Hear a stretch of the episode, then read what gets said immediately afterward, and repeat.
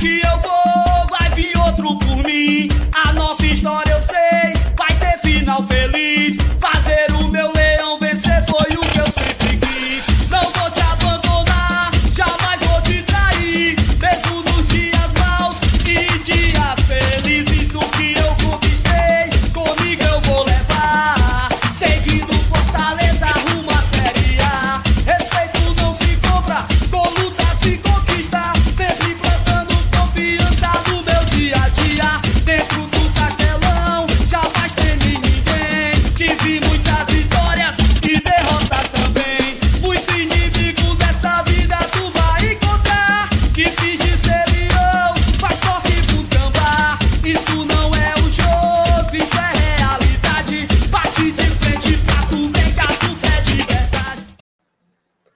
noite, pessoal. Começando aqui mais uma semana no Glória e Tradição. Semana que começa quente, né? Fortaleza é, decepciona mais uma vez diante do seu torcedor. Acho que não tem palavra melhor do que decepção, né? Mais uma vez a turma foi, ó. Era final de semana com Fortal, aleluia.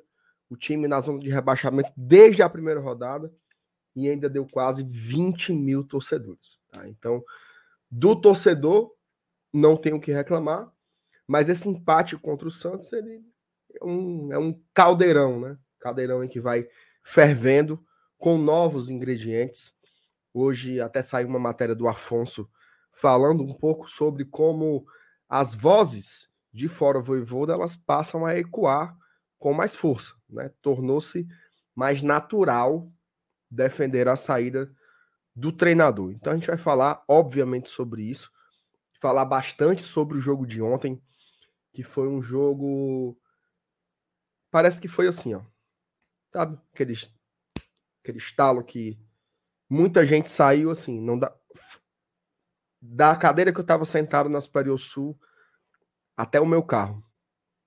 O comentário que eu mais ouvi quando as pessoas me abordavam era: é, hoje eu larguei, hoje eu desisti, é isso, não dá mais. Assim, não, não era sentimento de ódio, de, de indignação, era de desistência. Tá? Eu acho que o jogo de ontem ele conseguiu proporcionar esse amofinamento coletivo. Vamos falar sobre isso aqui agora. Tem que falar sobre o Crispim também, que é um ponto polêmico né, que apareceu.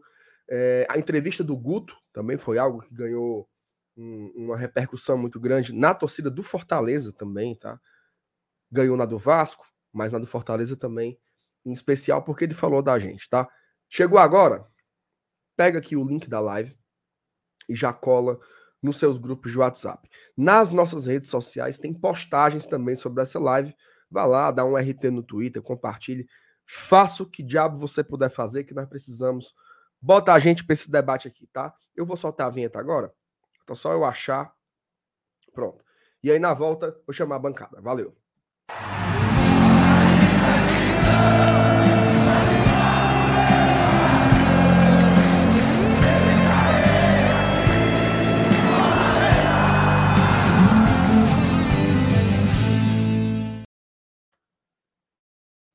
Muito bem, estou com eles aqui que são Sandy Júnior, né? O Sandy Júnior do YouTube, do YouTube cearense, meu querido Saulo. Vou começar por você, depois eu falo com a Taizinha. E aí, como é que tá, Saulinho?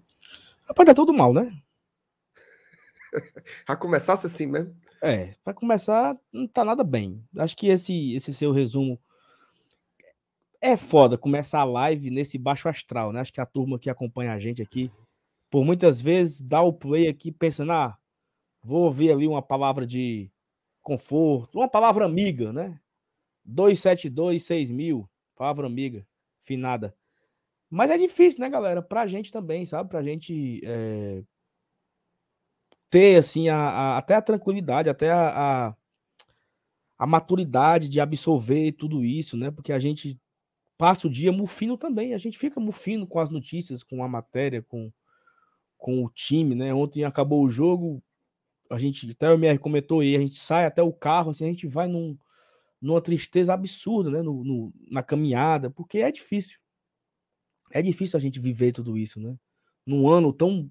com tanta expectativa que tinha para esse ano. Mas assim, tirando os problemas, né? Tá tudo bem. A gente vai tentar sobreviver. Mais uma semana, uma semana que é uma semana cheia de, de, tem dois jogos, né? Fortaleza joga quinta-feira pela Copa do Brasil, pelas quartas de final. E a, a, a campanha na Série A é tão escrota que a gente esquece das poucas coisas boas que tem no ano, né? Então, essa Copa do Brasil é uma coisa boa, né? Fortaleza mais uma vez chega numa quarta de final. É um confronto super difícil com o Fluminense. Mas a gente não consegue, né, conectar na Copa, Copa do Brasil. Todo mundo tá pensando talvez no Cuiabá, no técnico, se vai ficar, se vem outro técnico. Então, tudo isso aí que nós vamos começar, comentar aqui sobre hoje, né? Mas é isso, MR. Tamo junto aí, agradecer a galera que tá chegando e compartilha aí para trazer a galera para cá, né? Avisa todo mundo que o GT começou e estamos ao vivo. Boa noite, Thaís. E aí, Thaisinha? Boa noite, Saulo. Boa noite, Marcenato. Boa noite todo mundo que está aqui com a gente. Vamos chegando aí a 200 pessoas, mas está fraco, viu? Para todo o drama emocional que a gente está vivendo, para tudo que a gente tem que trazer hoje aqui para a pauta do Glória e Tradição, vamos chamar mais gente, porque só faz sentido quando, quando a gente troca essa ideia daqui, daí de onde vocês estão. É, vocês introduziram, acho que não haveria outra forma de introduzir a live. É, o sentimento do torcedor é de, de muito desgaste, sim, mas de muita exaustão também emocional, de murro em ponta de faca, ganha um jogo e diz agora vai, aí perde dois na sequência, de repente empata e fica. Se ganhar o próximo, mas o próximo não vem. Então, assim, o Fortaleza tem proporcionado ao seu torcedor o mesmo que parece ter dentro de si: instabilidade.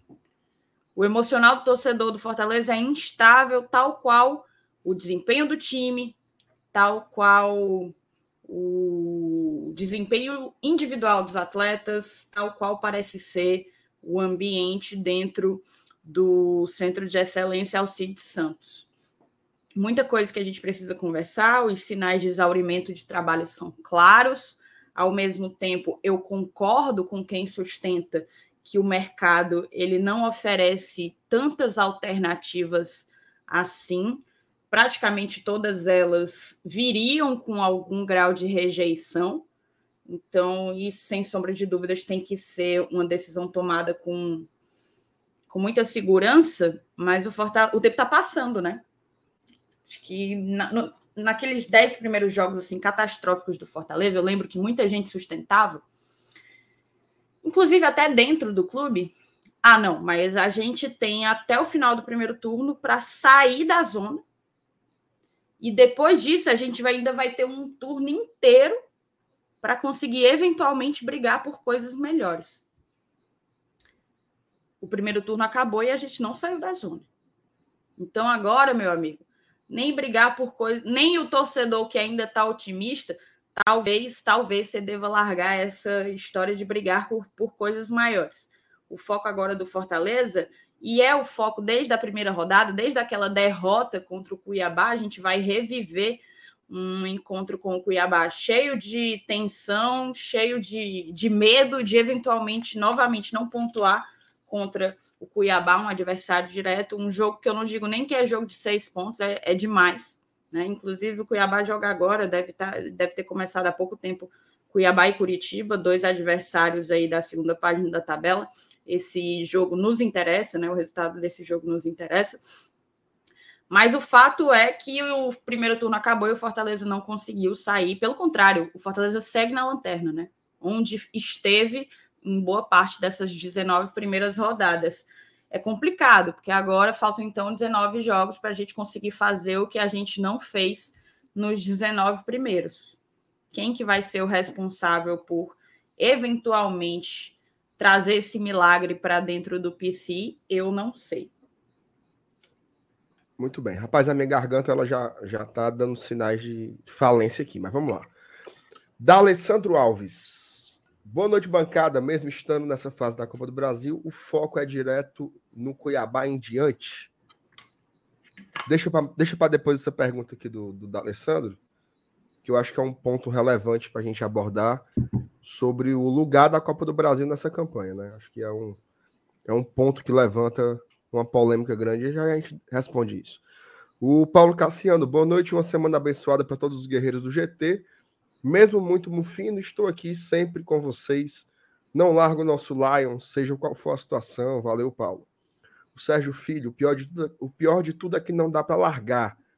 Vai ser nesse sofrimento um bocado de tempo ainda. Cinco pontos só é se apegar ao que tem. Ricardo Batista, boa noite, bancada de volta das férias, mas com as barbas mergulhadas no molho. Não acredito mais. Assisti esse jogo ontem no aeroporto de Porto Alegre. A sorte é que o voo foi tranquilo para amenizar a decepção. André Ramos, boa noite, GT. Será que não era a hora do Fortaleza colocar os jogos no PV?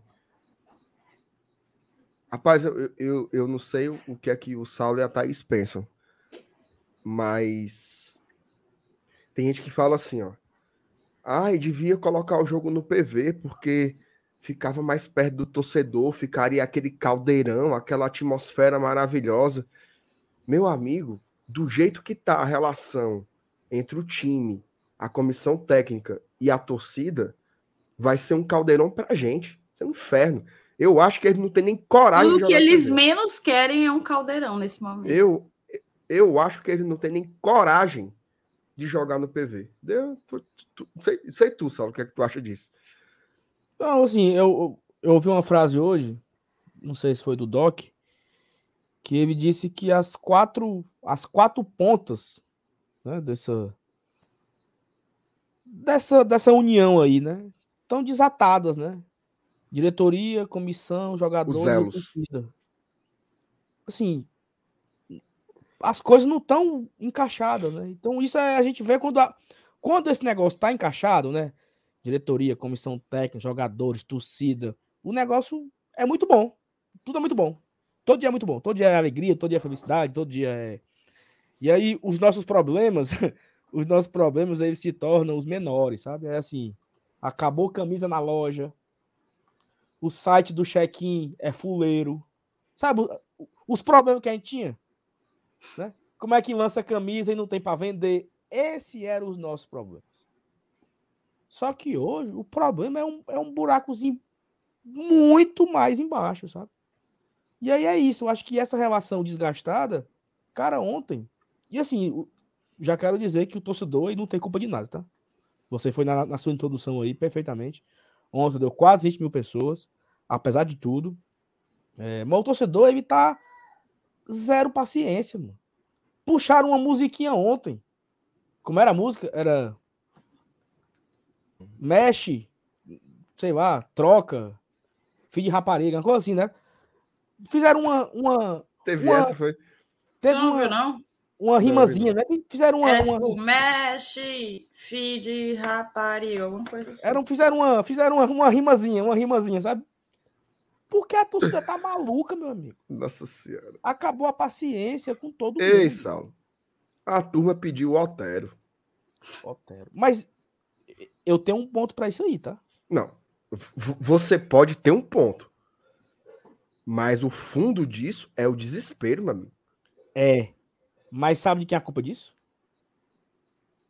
De quem? Do técnico.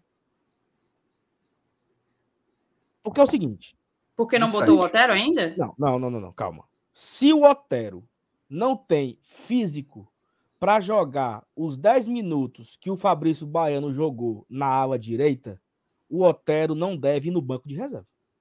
Para quê? Porque o torcedor, não, ele. Não nesse raciocínio, não. O que é, Aí, que se é que não que... bota no banco de reserva, vamos dizer, contratou para quê? Tá, é tá escondendo o jogador para quê? Mas Eu é acho que nada. Coisa. Não, mas é Nada, é se não o desespero, justifica pedir o Otero. Um jogador que há é... muito não diz. Mas é a mesma coisa. O Otero ir no banco e não ir no banco não muda nada. Ele indo no banco, a turma tem esperança de ver ele.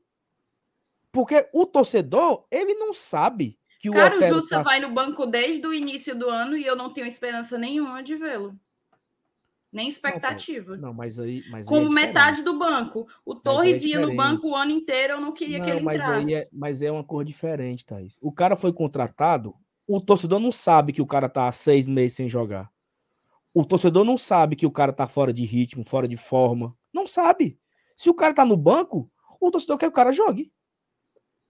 Cara, eu Se acho cara- que a condição em que o Otero veio, todo mundo sabe. Thaís, nem Pelo menos as mundo pessoas sabe, que nos acompanham sabem. nem todo mundo sabe que pediram ele. Nem todo mundo sabe que pediram ele. Porque se Quem todo mundo pediu? soubesse, não, Porque até onde eu sei, boa parte da torcida gritou pro Otero entrar. E é, e é uma coisa que sim, eu- sim, sim. E é uma coisa que o MR falou. Ano passado, a turma pedia pro Romarinho entrar. Ou seja, o torcedor não quer saber da condição, não.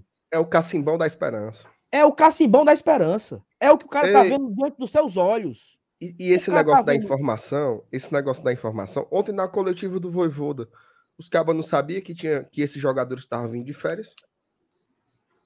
O treinador teve que explicar, não, porque, esse- porque o Brits chegou, tava jogando e os outros vieram de férias. Aí os cabas, ah, quem tava fazendo as perguntas? Exatamente. Né? Como é que eu posso querer cobrar que o torcedor comum saiba? Não O sabe. torcedor ali é, é, o, é, o, é, o, é, o- é a esperança ali, é o cara olha assim, Não, mas quem é, veja bem. quem veja é que bem. tem aí que eu vou balançar e É vai sair isso, alguma coisa? Veja bem, ontem o Fabrício Baiano entrou pela primeira vez. No jogo anterior, quem tinha entrado tinha sido o Brits, já titular, Thiago Galhardo e Sacha.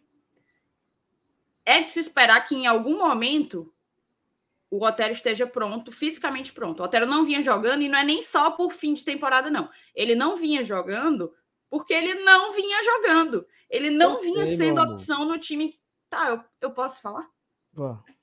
Pronto. Ele não vinha jogando porque ele não tinha se ele não era sequer opção no time em que ele estava em que ele estava defendendo.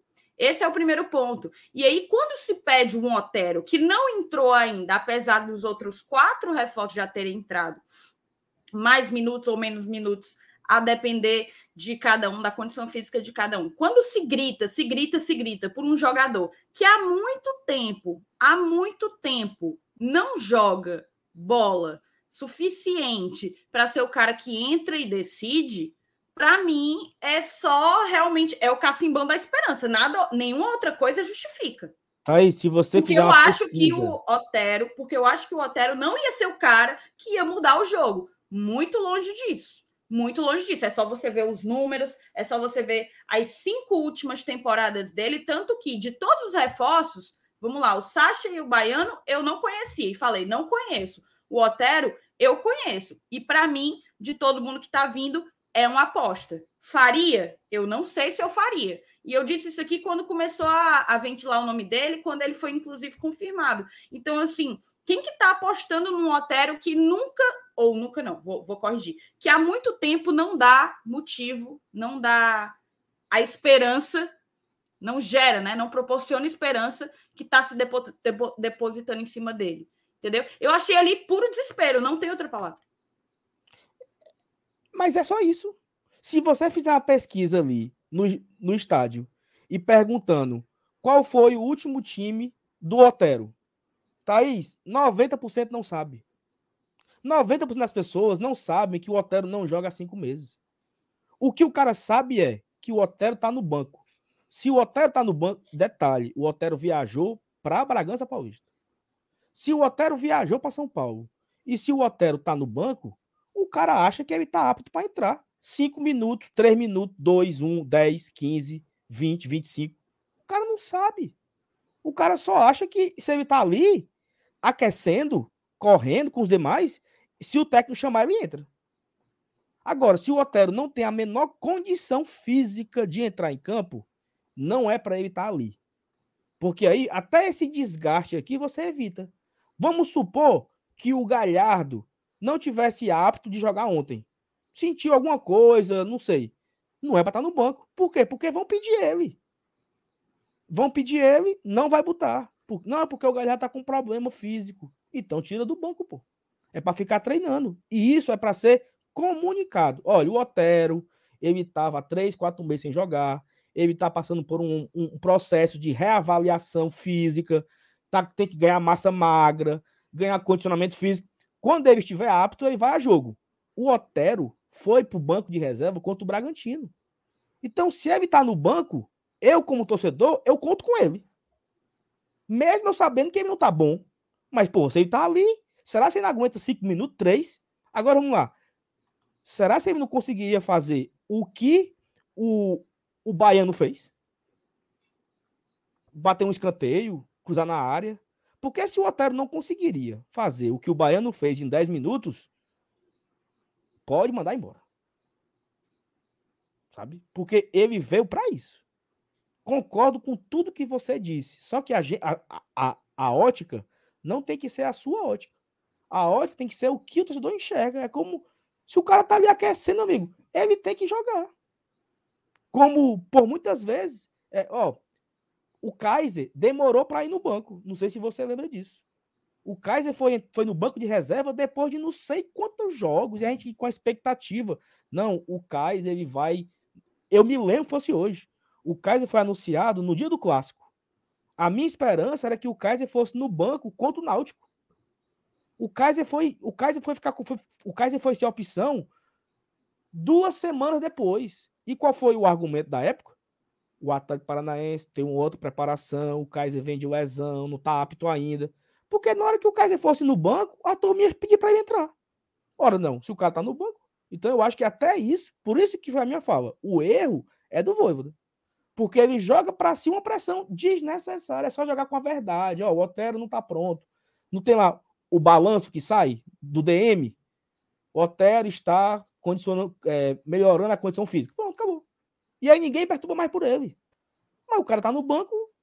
Eu, Saulo, não esperava que ele entrasse. Mas quando entrou o Baiano, eu disse: ele não aguentava 10 minutinhos, não. Só para fazer ali a lateralzinha ali, bater um escanteio. Porque nesse escanteio, vai que ele acerta, né?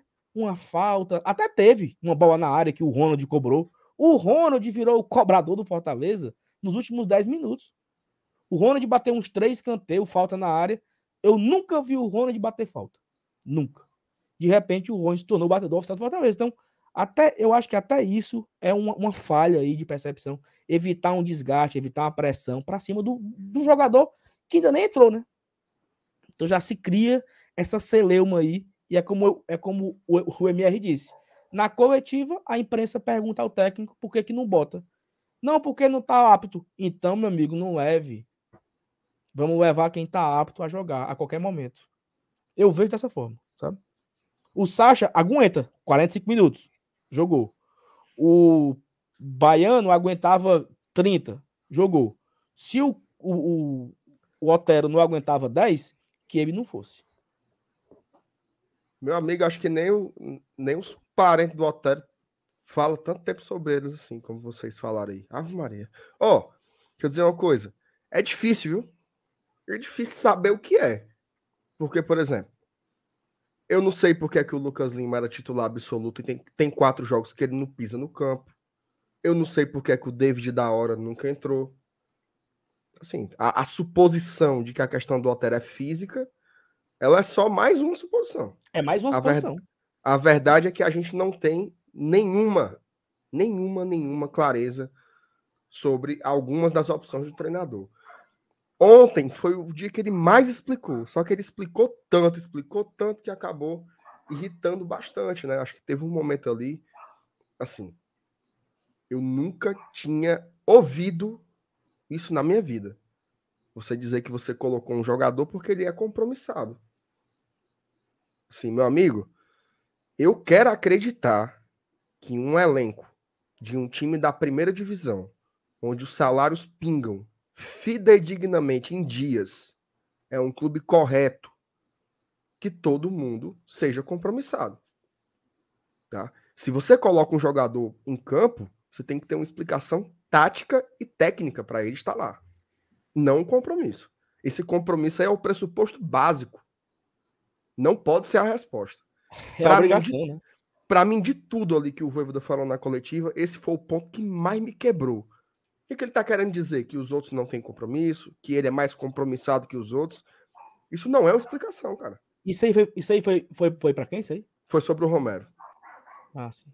Foi sobre o Romero. Porque até o Jussa ele tentou explicar. Ele falou assim: o Jussa é o volante mais físico que eu tenho. Ele é o cara que pode jogar na posição de volante central. Até isso, até o Jussa ele conseguiu explicar. Agora, o Romero ele meteu um é compromissado, assim. Não dá, tá? Ô, Saulo, eu queria dar uma. Antes de passar para as mensagens aqui, mandar um alô para a galera lá do Escondidito Psicodélico, viu? Mudou o nome mudou de novo lá do. Mudou o nome de novo. Aí, mandar um alô especial para três pessoas lá, que é o, o Raul Leite, que é forrozeiro, né? O, o Pedro Brasil, que finalmente acabou o Fortal, ele se tá sossegou. Tá, tá vivo? vivo? tá vivo. Mas ele, ele arrumou umas pulseiras aqui, cada bloco amarra Não, é, né? É os bestão, é porque é a vantagem todinha, a vantagem todinha é na segunda-feira tirar a foto das 25 pulseiras que você tem. Pois o besta fez.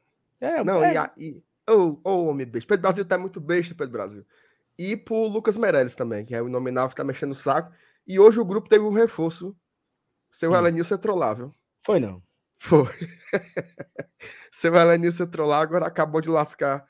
Acabou de lascar o grupo. Agora vai, Bora vai, ter, muita, vai ter muita figurinha de pomba e. e... Vai, vai. Piroca. Ele, ele, Aí... ele e outro rapaz acular que eu não posso entregar aqui no ar, mas, mas também gosta dessas coisas. Ó, vamos continuar aqui.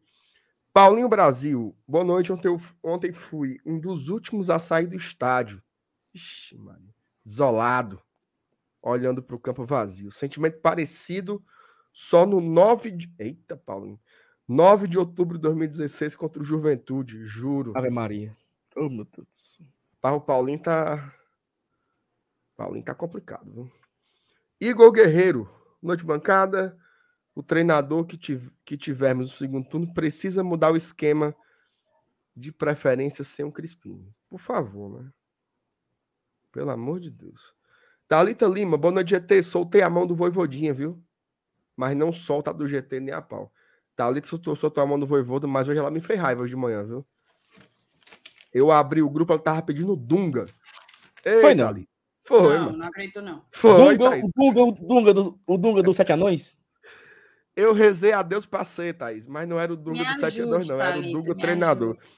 Aí eu disse assim, Thalita, tu quer o Dunga mesmo? Aí ela disse assim, eu gostava do esquema que ele, que ele usava na seleção. Ei, Thalita, tem 12 anos, me ajude. Ei, Tive raiva, o Dunga, o Dunga, Onde que o Dunga, Dunga tá, hein?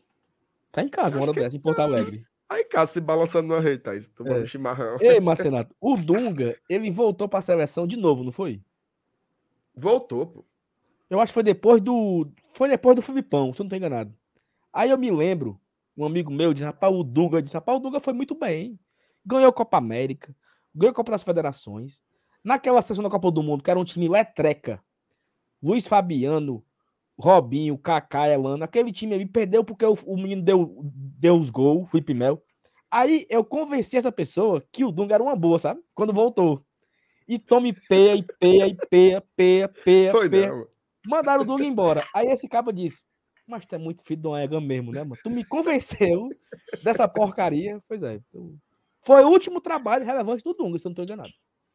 Foi de 2014 a 2016, tô vendo aqui. Foi a segunda passada da seleção brasileira e de lá para cá, eu não sei se ele tá empregado não. Se ele tre treinou alguém, eu não faço ideia. Ele não sabe não. Ele não sabe, não. Ó, mandar um beijo aqui pro Cássio também. Cássio hoje. Esse fez raiva. Esse também fez raiva, viu? Esse daí foi pior do que a Thalita com, com conversa de Dunga. Beijo pro Cássio.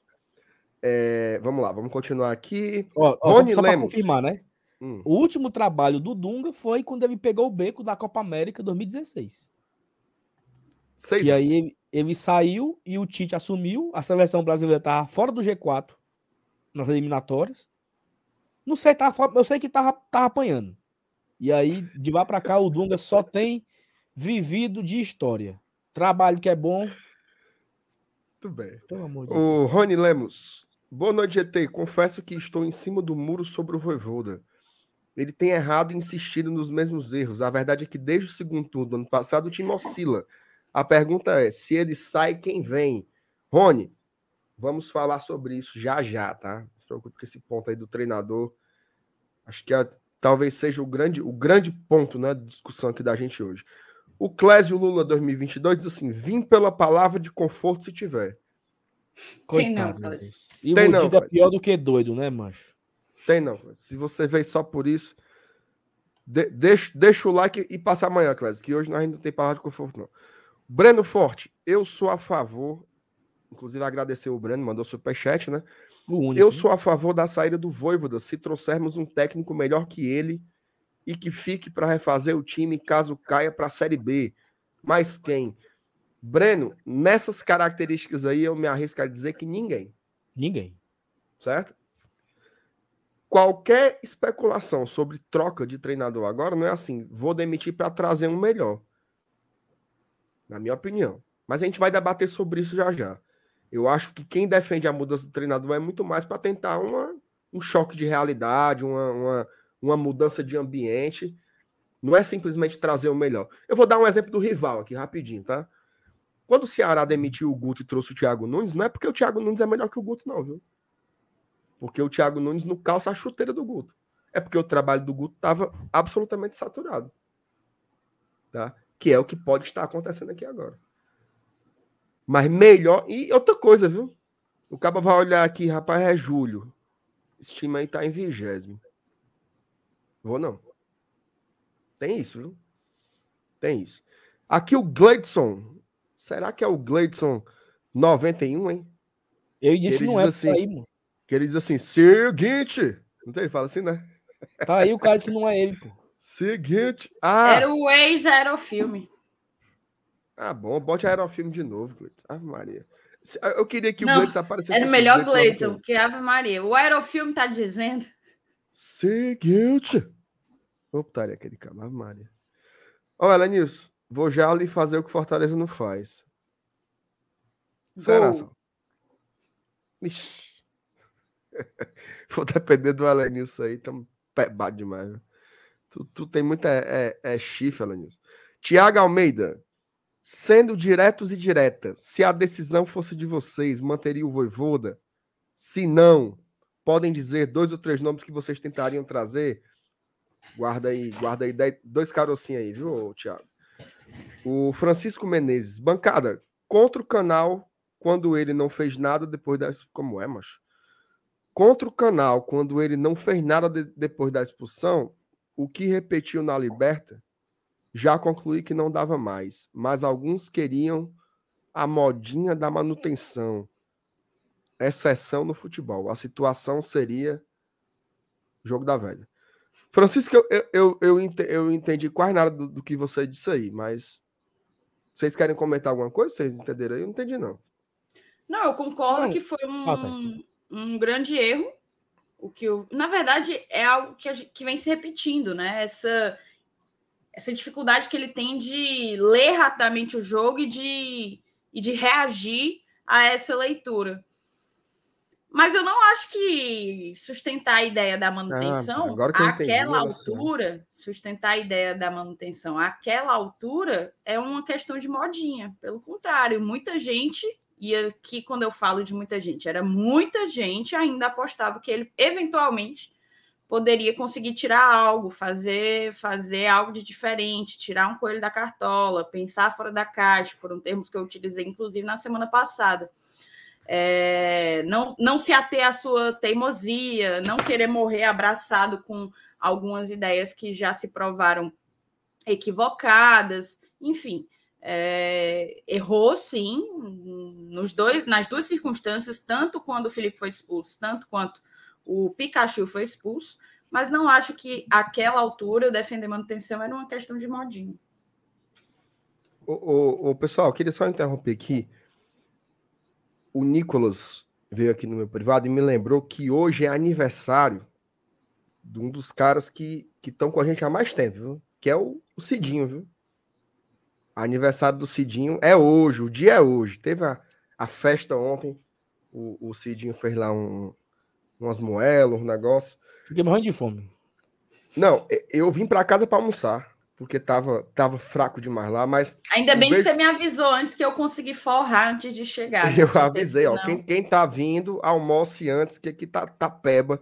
Mas eu queria mandar um beijo pro meu amigo Roger Cid. Feliz aniversário para ele, muita saúde, muitas coisas boas, muitas felicidades, né, para ele, para a família dele. 35 anos, diz ele, viu, Saulo? Tu acha? É por aí mesmo, é porque ele tá acabado mesmo. Muito trabalho. O homem trabalha muito. O homem tem oito empregos. É é pior que o, o pai do crime. O homem tem muito negócio. Tu sabe É. onde ele tá agora, né? Ele tá, uma hora dessa, ele tá numa, numa piscina térmica. De Tu sabe onde é cima. Sabe onde é Bonito. que ele tá, né? Bonito no Mato Grosso. E amanhã ele vai pro Pantanal, viu? Pantanal. A nação pantaneira não vê a hora de receber Roger Cid. Vai se encontrar com a ele e a Juma. Vanessa é o, é o, o Zé Leôncio e a, Maria Marroá. Tu sabe os personagens, eu não sei não. Eu só sei a Juma, o Jove. Não, é o, Zé- o Zé. Que Maria Marruá? É o Zé Leôncio com a Madeleine, ou então o Zé Leôncio com a Filó. Mas a Vanessa tem muito mais classe, então eu, eu colocaria ela como a Madeleine do, Pana- do Pantanal. Muito bem. Aí, a Thaís é sabido viu, dessas coisas aí. Mas eu fui bom no Zé Leôncio, viu, Saulo? Quase que, quase que acertar. Mas enfim, beijo pro Cidinho aí. Newton Mendes, time totalmente perdido e desorganizado, mal treinado. Romero puxando o contra-ataque e cruzando. Romarinho na área para cabecear. Três jogadores batendo cabeça na mesma bola. Como vamos arranjar 10 vitórias em 19 jogos? Pelo amor de Deus. Isso é a pergunta de um milhão de dólares, meu amigo. Léo Rodrigues, o negócio tá tão ruim que o Max preferiu ir para a Ucrânia do que ficar aqui. Léo, o, o time lá do, do Max, ele vai jogar no campeonato da Eslovênia, tá? Ele não vai jogar. Na verdade, Não, eu não lembro, eu não sei se é o campeonato da Eslovênia. Porque eu não entendi, eu não entendi quando eu sondei. Eu sei que o time dele é baseado na Eslovênia. É, então é para Mudou lá. a vai... sede para lá. Só que eu não sei se vai permanecer existindo, por exemplo, um campeonato ucraniano com os times ali baseados em cidades diferentes ao redor da Ucrânia. Aí vai ser É. que nem o, o Lusiânia, que é de Goiás e joga o campeonato do DF. Pode ser. Isso é a mesma coisa. Ó, Inclusive, inclusive eu, eu, eu me encontrei com a Eslovênia esses dias, né? Estive- Estive com ela. ela te reconheceu só? Não, não. Não, né? Não deve ter reparado muito bem. E aí, é, é, é maga ré, né, Saulo? Vara pau, é, né? a bichinha é bem pouquinho, é bem pouquinho, a miserável. Leandro Douglas. A melhor contratação foi o Brits, que no anúncio foi falado que foi uma indicação da comissão técnica. Trabalho muito fraco do departamento de futebol. Mensagem do Leandro, obrigado pelo superchat. E o Rafael Monte, Monticello. Não cairmos é quase milagre, mas o único que acredita que tem chance de fazer esse elenco dessa qualidade conseguir esse feito é o Voivoda. Muito bem. Ó, Vamos dar um tempo aqui nas mensagens, senão a gente não vai conseguir chegar em pauta nenhuma. Vamos começar a falar sobre o jogo de ontem, né? Eu acho que o, o Felipe e o, e o Elenilson fizeram o pós-jogo da Arena, mas eu acho que a gente pode acrescentar algumas questões, porque, querendo ou não, esse jogo ele foi meio que um divisor de águas, né? Para muita gente, e eu me incluo, tá? Eu me incluo nisso. É, porque passava pela minha cabeça, passava. E o Voivoda, não sei o que, papapá. Mas ontem foi o jogo que eu meio que desapeguei, sabe? Para muita gente já aconteceu. Teve gente que desapegou no Clássico Rei, teve gente que desapegou no jogo contra o Juventude. Comigo foi ontem. Ontem foi o dia que eu saí do estádio e disse assim: esse time não tem nada. Esse time não produz, esse time não tem uma boa jogada, esse time não tem uma jogada ensaiada, esse time não tem uma triangulação. A mensagem que o rapaz mandou aqui há pouco, falando do Romero cruzando bolas, isso é assim, amassava aqui meu coração. Eu falava, não acreditava que um, que um jogo que tem Romarinho e Moisés, quem tá caindo pela ponta direita é o Romero. Assim, foi um negócio perturbador. Crispim andando em campo, ridículo, ridículo, ridículo o seu Lucas Crispim ontem. E o treinador me passou a sensação de que ele não conseguia mais. Tá? Foi a primeira vez que eu senti isso. O Voivoda não consegue mais tirar nada daí. E aí a coletiva dele meio que me confirmou um pouco, um pouco isso. Então eu vou passar para vocês agora, começando pela Thaís. Thaís, o que é que esse 0 a 0 contra o Santos teve de tão diferente que meio que não vou dizer que unificou, mas criou um bloco grande aí na torcida de pessoas que já põem em xeque o trabalho do, do Voivoda. Na verdade, Marcionato, acho que é o acúmulo de coisas, né? Os sintomas que vão, vão, vão surgindo jogo após jogo, a gente colocava sempre, não, no próximo, não, no próximo. A gente chegou no 19, na 19 rodada, né? De 10, eu acredito, 10 jogos em casa, Fortaleza não fez gol em 6. Eu vi esse dado por aí, não sei se foi Thiago Minhoca que separou.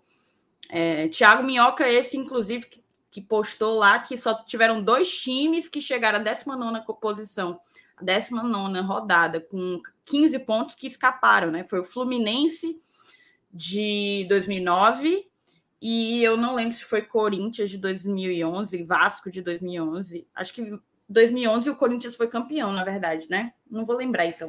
Mas foi algum time aí de 2011. Só dois, né?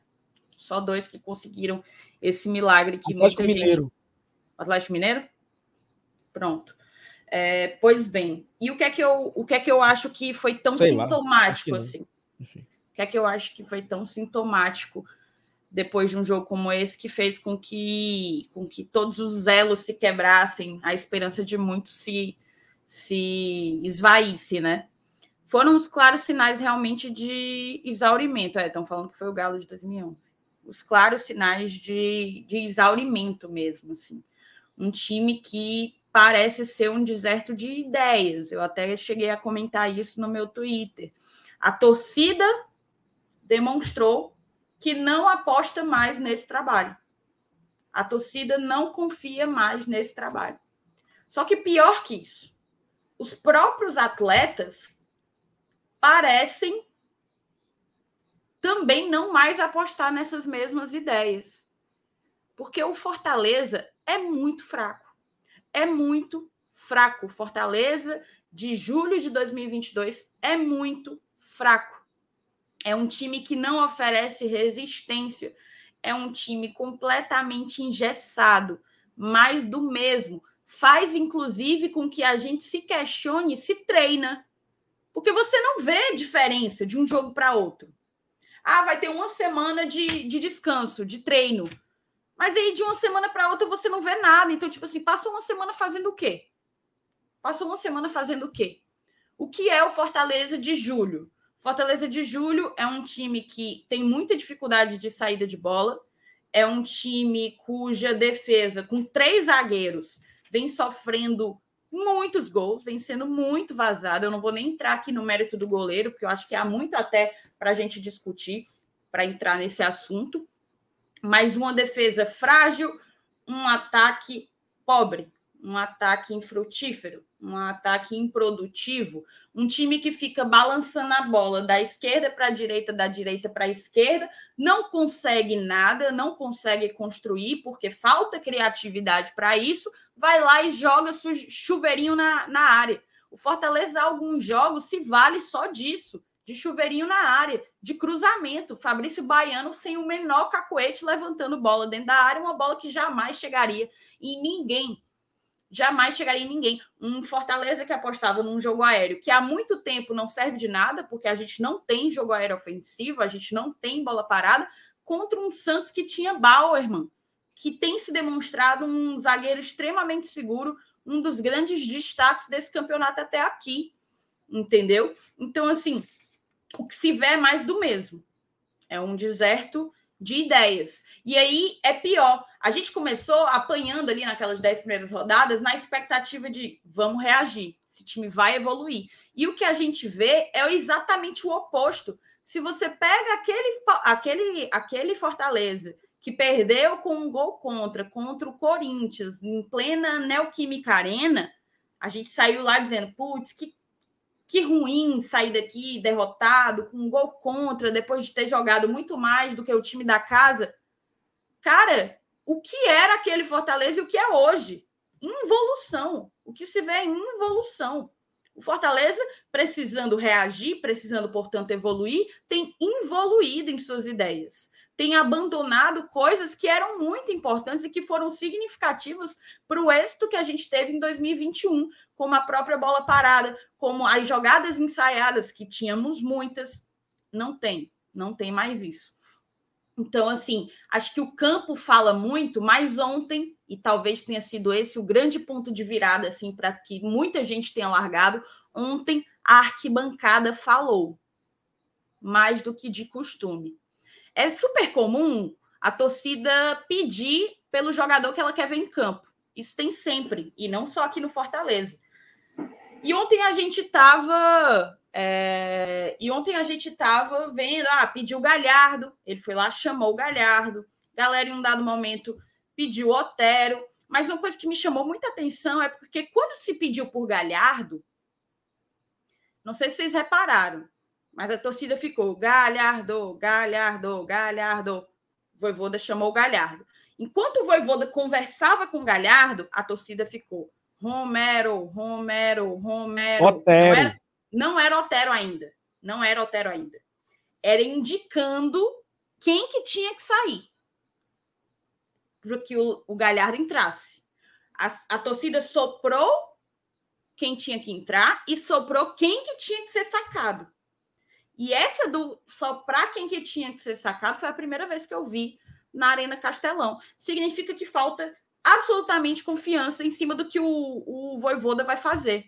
Acho que o medo de que tirasse eventualmente um, um Moisés, um Romarinho, é, não, vamos. Eu não confio nesse cara. Eu não confio no que ele pode botar aí. Então vou, vou, vou avisar logo. Vou avisar logo para tirar o Romero. A galera tá dizendo que eu ouvi coisa. Não ouvi, pô. Pessoas do meu lado gritaram Romero. Pessoas do meu lado gritaram Romero.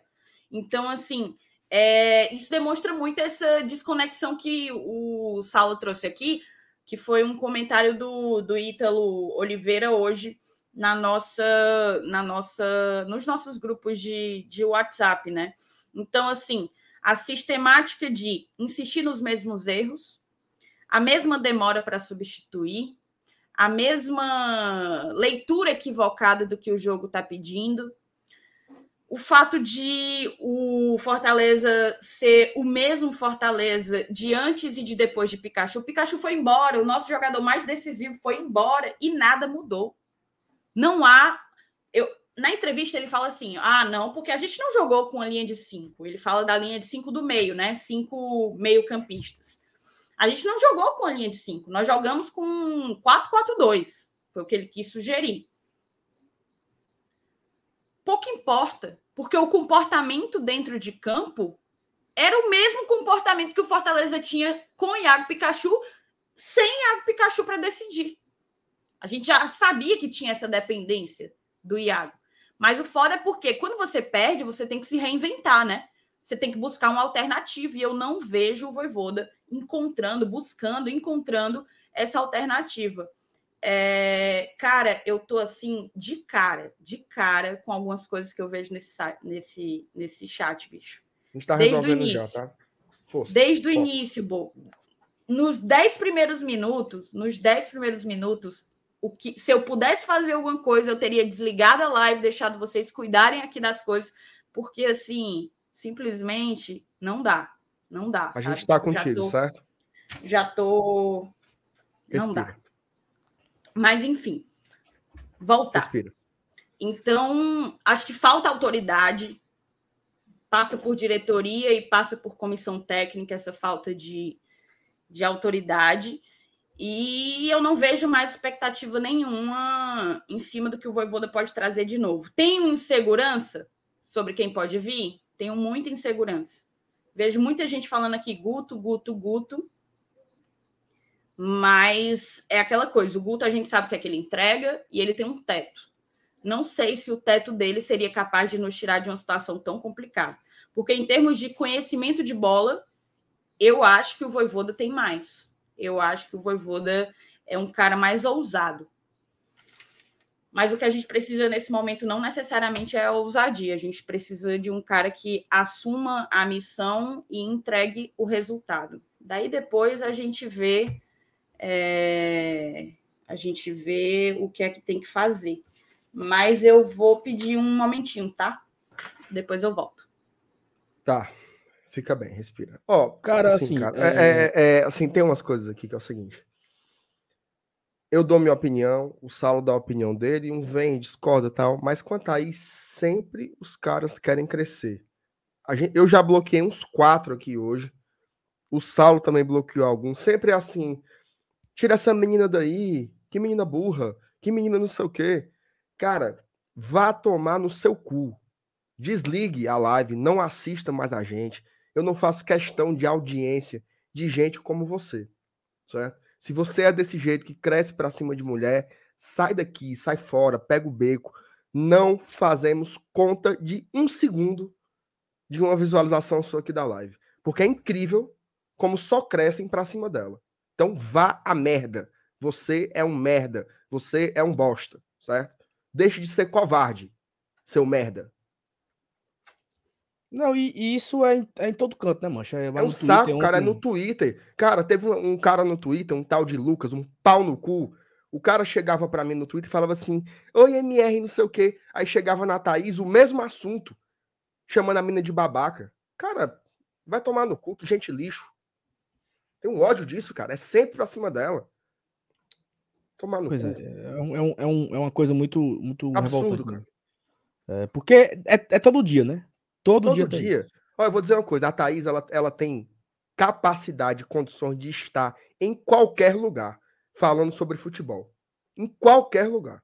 E é um absurdo que toda vida os questionamentos para ela sejam diferentes. É um absurdo, tá? É um absurdo. E assim, é... a gente fala aqui besteira sempre, né? A gente erra a nossa nave, a gente comenta algo que não é popular e o cara vem aqui e não, e não escolhamba a gente. Mas a Thaís, ela não tem o direito de errar, né? Assim, ela... E olha que ela nem errou nada, só deu a opinião dela. Ela tava dando a opinião dela, essa coisa. A opinião dela, não errou nada. Mas ela não, ela não tem o direito de falar uma opinião que a turma não concorde, porque Ridículo, já quer crescer porque ela é mulher. Quando Mas assim, vamos, vamos, vamos, vamos seguir aqui e deixar pra lá esses, esses pau no cu aí. Sem mais nem o que eu tava falando, Salah. Assim, a pergunta era por que é que o jogo de ontem foi tão importante para enfim, desculpem os palavrões aí. Eu sei que tem muita gente que assiste com os filhos e tal. Perdão, certo? Mas é porque tem horas, cara, assim, que dá nos nervos. Eu tenho, eu tenho uma filha que é uma filha mulher de três anos. E eu, eu fico pensando assim, porra, e minha filha adora futebol. Ela adora futebol. Cara, que mundo lixo é esse que a pessoa não pode se interessar por um tema que sempre ela tá em xeque, entendeu? A gente, eu e o Saulo, a gente pode passar duas horas falando merda aqui que ninguém cresce.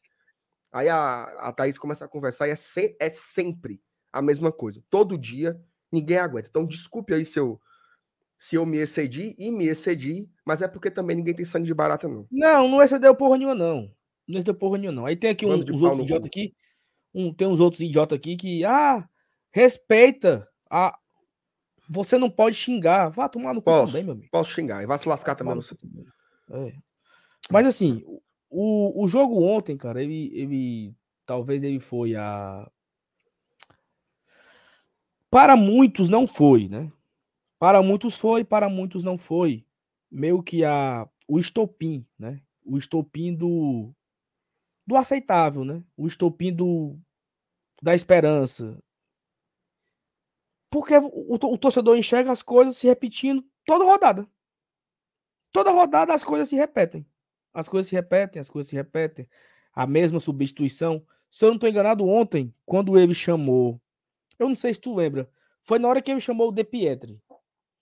É, eu não sei se foi De Pietri e Vinícius Baiano e Fabrício Baiano ou se foi em outra vezada. Mas foi na hora que o De Pietri ia entrar. Eu não lembro. A galera gritou burro, burro, burro, burro. Foi. Eu nunca tinha visto, tá? Eu nunca tinha visto na arquibancada a torcida chamar o Voivoda de burro. Eu nunca tinha visto. Eu, eu, tinha, eu, tinha, eu tinha ouvido, Saulo, desculpa te interromper, de uma forma residual. Tipo assim, um cara gritar, treinador Sim, burro, não. tá? Agora assim, o canto. Nunca, Isso. Nunca. Ontem foi a torcida cantando mesmo. E aí, assim, eu acho que isso é um pouco daquilo que eu falei, né? Da, da relação é, desgastada entre todos os, todos os pilares, né? Tudo tava. Nada se, se, se conecta. E eu lembro quando a Thaís falou, é, até eu tratei, eu, eu e você tratamos com uma certa naturalidade quando a Thaís falou isso, que foi um dia, não lembro qual foi o jogo, talvez Atlético Paranaense ou talvez Goiás, não lembro. Que a torcida foi esperar o time lá na, na porta do vestiário e gritou: time sem vergonha. E a Thaís quis destacar assim: porra, que triste, né? Chegar a esse ponto.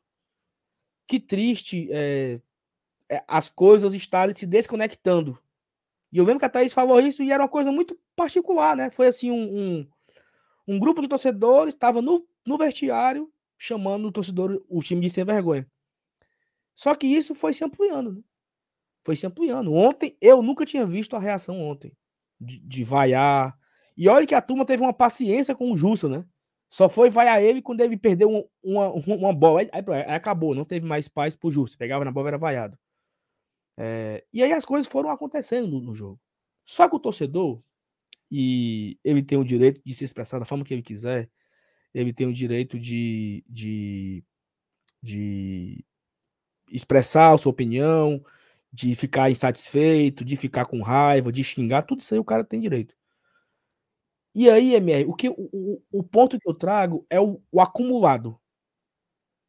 O Voivoda não foi vaiado, ou foi chamado de burro, ou foi mexe esse time, filho de rapariga, por causa de ontem, não. É porque o torcedor ele vem rodada a rodada, vendo as mesmas coisas se repetirem. E aí eu vou fazer aqui uma, uma viagem para a reta final do ano passado. Vá, 2021. O Fortaleza estava ganhando de 1 a 0 do São Paulo. Jogo difícil pra caramba, macho. Uns três pontinhos importantíssimos pra gente. E aí o Voivoda, sabendo que o São Paulo ia para cima, eu acho que o Ceni tinha colocado Aquele cara que tá agora no, Amer... no América Mineiro, que é de vidro. Esqueci o nome do cara agora. Jogava no Vasco, foi pro São Paulo, foi pro Grêmio e agora tá no Atlético Mineiro, tá no América Mineiro. Benítez. Benítez. O Benítez, o Benítez estava no banco e tal. E aí o, o, o, o, o Voivo daí colocou naquele jogo o Everton Paulista. O que era que ele pensava quando ele colocou o Everton Paulista? Ele falou isso na coletiva. Não, porque o Everton segura a bola no ataque. O Everton prende a bola no ataque. O Everton consegue segurar o Fortaleza para dar uma respirada no ataque. E por azar do Voivoda, o Everton Paulista fez uma falta desnecessária nesse jogo e essa falta gerou o gol do o Benítez bateu a falta e fez o gol de, e fez o gol de empate, né? Foi um a um esse jogo. E todo mundo saiu do estádio puto e o time era quinto colocado. e todo mundo saiu daquele dia indignado com o Voivoda. Por que, que ele colocou o Everton Paulista? Pra que o Everton? É um a menos, o cara não estava correspondendo, não tinha contra-ataque. Cara, um ano depois, esses mesmos erros do Voivoda, eles são aplicados hoje. No, em um time pior, né? em um time mais fragilizado tecnicamente, emocionalmente, taticamente, coletivamente. É um time que não tem conexão com a, com a torcida. Parece que as coisas não estão funcionando e os erros são os mesmos. Vamos fazer aqui um pequeno resgate. Ó. Fortaleza e Flamengo estavam um a um, um empate importantíssimo para a gente. Importantíssimo. Aquele empate seria histórico. E o Voivoda mete o Romero. Ele meteu o Romero naquele jogo. Cara, eu não, eu não sei o sentido que ele colocou o Romero naquele jogo. Porque o Fortaleza passou a ficar com um a menos. Porque o Romero não era o cara do contra-ataque. O Romero não consegue dominar uma bola para fazer um pivô. Ou seja, essa parada do segurar a bola não é do Romero. O Romero é um cara de um toque. Ou é um toque para passar, ou é um toque para chutar. O Romero não é um cara que domina, gira, cava uma falta, segura a bola, abre os braços. Não é. Ele não se ele é, ele não mostrou isso no Fortaleza ainda em seis meses, cinco meses de trabalho. Então ele colocou o Romero contra o Flamengo. Cara, graças a Deus, nós fizemos gol com o Hércules. E vencemos aquele jogo. Apesar de nós vencemos aquele jogo contra o Flamengo. Mas esse mesmo erro, ele continuou sendo aplicado. O Fortaleza estava ganhando o Atlético Mineiro de 2 a 0 e ele mete o Romero. E o Fortaleza passa a jogar com um a menos. Porque jogava no Romero, o Romero não conseguia dominar, a bola volta, para o ataque. Teve uma frase do Gutinho hoje que me chamou a atenção, né? Que o David funcionava como o desafogo do Fortaleza. Ano passado. Dava a bola pro David, o David conseguia segurar, prender a, a zaga, cavar uma falta. Então o David dava esse respiro. O Fortaleza não tem esse jogador hoje. A bola é assim, ó. Tiro de meta, ataque do outro time. Tiro de meta, porque não tem quem segure a bola no ataque por 10 segundos que seja. Não tem quem consiga dominar a bola, fazer uma tabela, fazer um pivô, cavar uma falta. Não tem. O Fortaleza ele é bombardeado pelo adversário a todo momento. Porque não tem um único jogador que consiga dominar a bola na frente, segurar. O jogo contra o Bragantino estava um a um até os 50 e tarará. Teve um lateral. Esse lateral foi batido para o Robson. O Robson quis cavar uma falta. Porque não tem quem segura a porra da bola, abra os braços, sabe? Para ganhar outro lateral, para ganhar um escanteio, não tem. Nessa, o Robson quis cavar uma falta, o Bragantino bateu ali depressa, saiu jogando, blá, blá, blá, gol do Bragantino. E a bola era do Fortaleza. 30 segundos antes do gol, a bola estava no pé do Fortaleza na área de ataque, porque não consegue segurar a bola. Então, o Romero não tem essa característica de segurar a bola. Não tem a característica de prender, de, de, Não tem, não tem. E aí o Romero entra no jogo contra o Atlético Mineiro. E o Fortaleza toma três gols em 20 minutos e faz uma e leva uma virada absurda. Fortaleza e Goiás, o jogo tava 1 a 0 Fortaleza. Um jogo, uma vitória fundamental, cara, uma vitória fundamental. E o Voivoda tira o Moisés e coloca o Torres. Porque na cabeça dele o Torres ia conseguir fazer algo diferente. E aí o Torres foi lá. Na primeira bola que o Torres pegou, não dominou, ataque do Goiás, gol. Então, assim, são escolhas do nosso treinador que isso, para mim, é o grande pecado dele. Ele tem muita fé em jogador ruim. Ele acredita nos jogadores perebento. Acredita. O Abraão, cara, tá no banco de reserva desde janeiro. Nunca teve uma oportunidade. Aí, no auge do desespero, quando não tinha ninguém, o Abraão entra e, e vai bem. O David da hora, eu não consigo nem dizer se ele é bom ou é ruim. Porque o cara nunca teve oportunidade. O Torres entra, o De Pietri entra, todo mundo entra. O David da hora não tem oportunidade de entrar. Então eu não sei se ele é bom, se é ruim. Porque o Voivo deve ter as suas teimosias, né? Ele vai, ele se agarra, ele vai se prendendo às suas convicções, como foi a resposta que ele deu sobre o Romero. Ele é compromissado. Meu amigo, o Romero ganha muito. Ele tem que ser compromissado desde o momento que ele entra no PC todo dia, porque ele recebe o salário em dia. Ele deve entrar em campo, não, porque ele me cumpre uma função, ele consegue fazer isso, ele faz aquilo. Não, é como eu, o MR disse no começo da live. Não porque ele é compromissado. E aí, uma outra coisa que para mim me deixa muito chateado com o Voivoda é ele, assim, ele acredita nos perebentos, né? Isso é um ponto. Aí tem um outro. Ele acredita, ele tem a fé. Ele tem a fé que as coisas irão acontecer pelo acaso. Exemplo, Saulo. O Felipe é expulso com 17 minutos do primeiro tempo no Clássico Rei. 17 minutos, o Felipe foi expulso. O Voivoda acha que se ele pensar positivo e se ele olhar para os jogadores e passar ali o, o aquela informação ali para os caras, os caras vão conseguir fazer o que ele está querendo. Você jogar com apenas um volante, um centroavante parado que não consegue desenvolver, vai dar certo. E o time sustentou ainda Ó, o gol foi no. O, o expulso, o Felipe foi expulso no 17, né? 27, 37, 47, 57 foi quando saiu o gol. 40 minutos depois, saiu o gol do Ceará. Ou seja, o time suportou 40 minutos sem o técnico tomar uma decisão. Aí vai para o intervalo perdendo e ele volta como? O mesmo time. Ou seja, eu estou perdendo, eu estou com um a menos e eu não mudo e eu volto do mesmo, porque eu tenho a fé que fazendo a mesma coisa, eu vou conseguir fazer coisas diferentes. MR, o Fortaleza tomou o gol do Estudiantes com oito minutos. Se foi falha do Boeck, falha do Tite, falha do cara de asa, gol do Estudiantes, 8 minutos do primeiro tempo.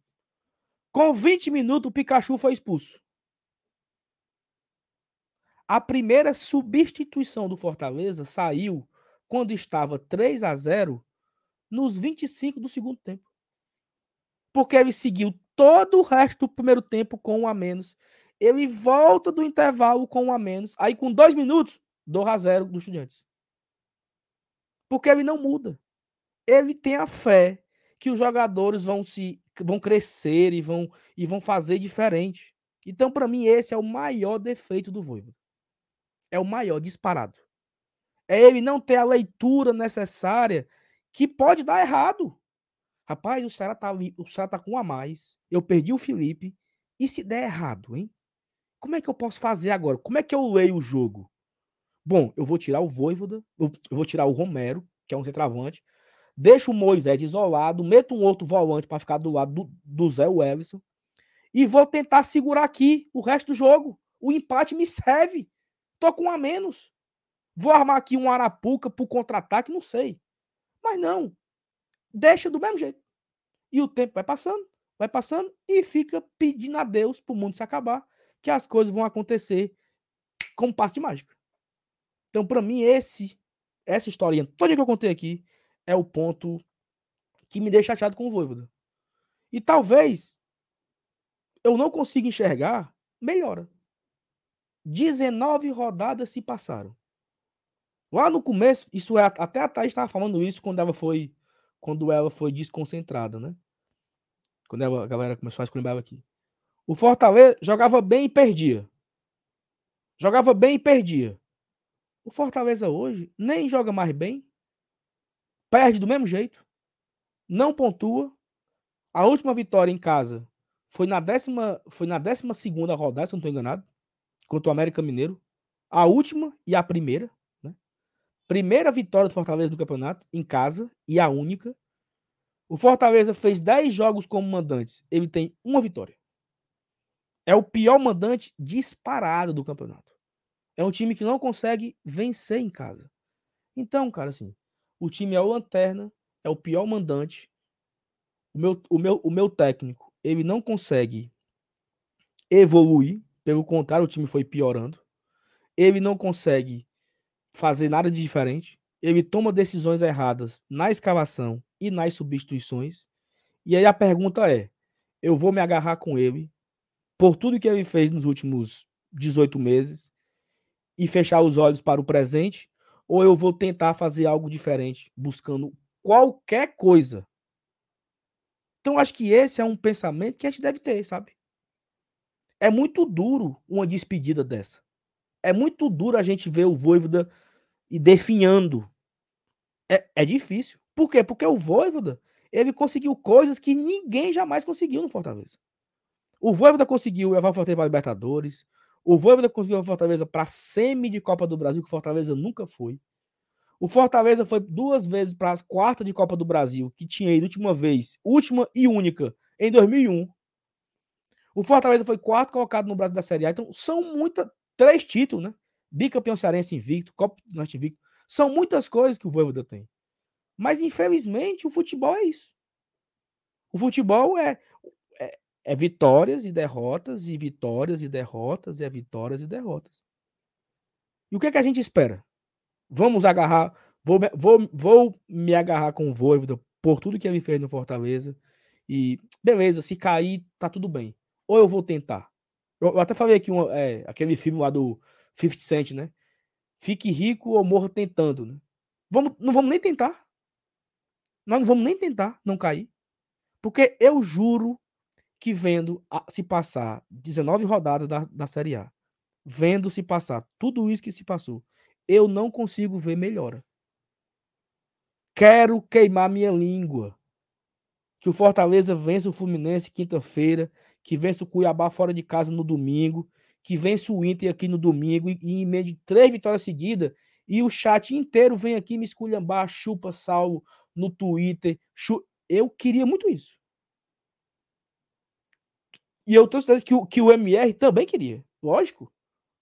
Jamais vou torcer pro Fortaleza perder pro Voivoda ser demitido para eu chegar aqui e dizer chupa, eu estava certo. Jamais, jamais vocês vão ver isso.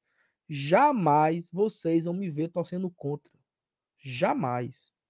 Mas, analisando o que aconteceu ontem, analisando o que aconteceu quarta, analisando o que aconteceu nas semanas atrás, eu não consigo ver melhora. Quero muito que tenha. Vou torcer incansavelmente para que eu esteja errado e o Fortaleza se recupere no campeonato. Mas eu não consigo ver. Então eu fiz toda essa essa ladainha toda aí, MR, para dizer isso aí. Tem muita mensagem para a gente ler, até umas, umas legais aí. Tudo bem. Eu vou ler aqui, só queria mandar um, um abraço pro, pro Josa Novales, tá? Tá vendo aqui a gente, mandou mandou um abraço aqui para nós, em especial para Thaís, tá? Então, beijo aí pro Josa. Gente boa tá acompanhando o GT. É, tem algumas mensagens aqui represadas que eu queria ler. Depois eu queria dar um pitacozinho também sobre, sobre o assunto, tá? É, a Sandra Silva, boa noite. Vamos ver se vocês vão ler minha mensagem hoje, já que não é um superchat. O que está acontecendo com o Lucas Lima, que não entra mais? A gente já falou sobre isso, Sandra. Não tem quem diabo saiba, não. Faço ideia porque que o Lucas Lima não entra mais. Ideia. Zero ideia. Sabe, Sal? Eu, eu, eu, assim, né? Eu não tenho nenhuma informação sobre isso. Zero informação, não sei o motivo. Mas é interessante a gente conseguir entender, ent tentar entender as mensagens que são dadas. O Lucas Lima jogou a última vez contra o Estudiantes. Ou tô errado? Jogou contra o Estudiantes, aí ele não jogava contra o Palmeiras porque ele é do Palmeiras. Depois do Palmeiras, nós jogamos contra o Ceará na Copa do Brasil, ele não entrou. Nós jogamos contra o Atlético Goianiense. O titular foi o Vargas. Quando o Vargas quebrou, entrou o Galhardo, não foi assim? Não. Não, não. Isso foi, isso foi contra o Bragantino. O Atlético Goianiense foi o três volantes e depois entrou Vargas, não lembro. Sei que o Lucas não, não jogou contra o Atlético. Contra o Bragantino, quando o Vargas quebrou, entrou o Galhardo. Ontem ele jogou com quatro, o Lucas Lima sequer entrou. Então assim, algo tem aí. Né? Não sei por qual motivo, não sei por se aconteceu alguma coisa ou se ele quer dar oportunidade a outros, né? mas que é estranho o cara não, não jogar, não entrar, não fazer 10 minutos em campo a quatro jogos, é estranho. É muito estranho. Vamos ver aqui. O Yasman Carvalho, gosto muito do Voivoda, mas ele já tirou tudo que poderia tirar desse elenco. Infelizmente, só nos resta trocar. O Ellison Machado, boa noite, melhores. Rapaz, eu disse que se fosse o Boeck eu não saía de casa, pois eu fui. Ô, oh, raiva medonha. É, tá é isso aí. Tem algum microfone aí de vocês que tá fazendo um barulho como se fosse um, um caçaco. Raul Leite. Ó, o Raul querendo. querendo. Ei, Raul. Tu gosta. Raul. Manda um alô pra La Casa de Papel, MR. Se souber como eu tô com abuso desse negócio, meu amigo. Só, só Jesus segurando minha mão aqui mesmo. Danilo Magalhães, fala GT. A coletiva do Voivoda me transpareceu a angústia do treinador. Sinto que o ciclo encerrou, mas não vejo dentre treinadores disponíveis e que podemos pagar algum para nos salvar. Tá brabo. Acho que esse é o grande dilema, né? Esse é o grande dilema. Vitor Souza, na moral, acho que o Voivoda não consegue mais extrair nada desse elenco. Acredito que para a virada de chave acontecer, tem que mudar o comando técnico. E olha que eu sou um dos poucos que defendem a sua permanência. O Thales Moisés. Cadê, meu Deus? Como um cara me toma cartão no banco, sabendo de nossas dificuldades nas alas. Eu tô até agora sem acreditar. Rony Lemos, MR falou foi pouco, Thaís, você é incrível, tamo junto. Valeu, Rony. Breno Dantas mandou superchat, mas não disse nada, poucas palavras. Rodrigo Sidak, a Thaís é muito inteligente, superchat pro pastel dela. Aí, Thaisinha, pingou foi o do, pingou foi o do pastelzinho hoje, só na garrapa. A Lídia mandou o superchat, mas depois ela percebeu que a mensagem não foi junto. E aí ela complementa embaixo.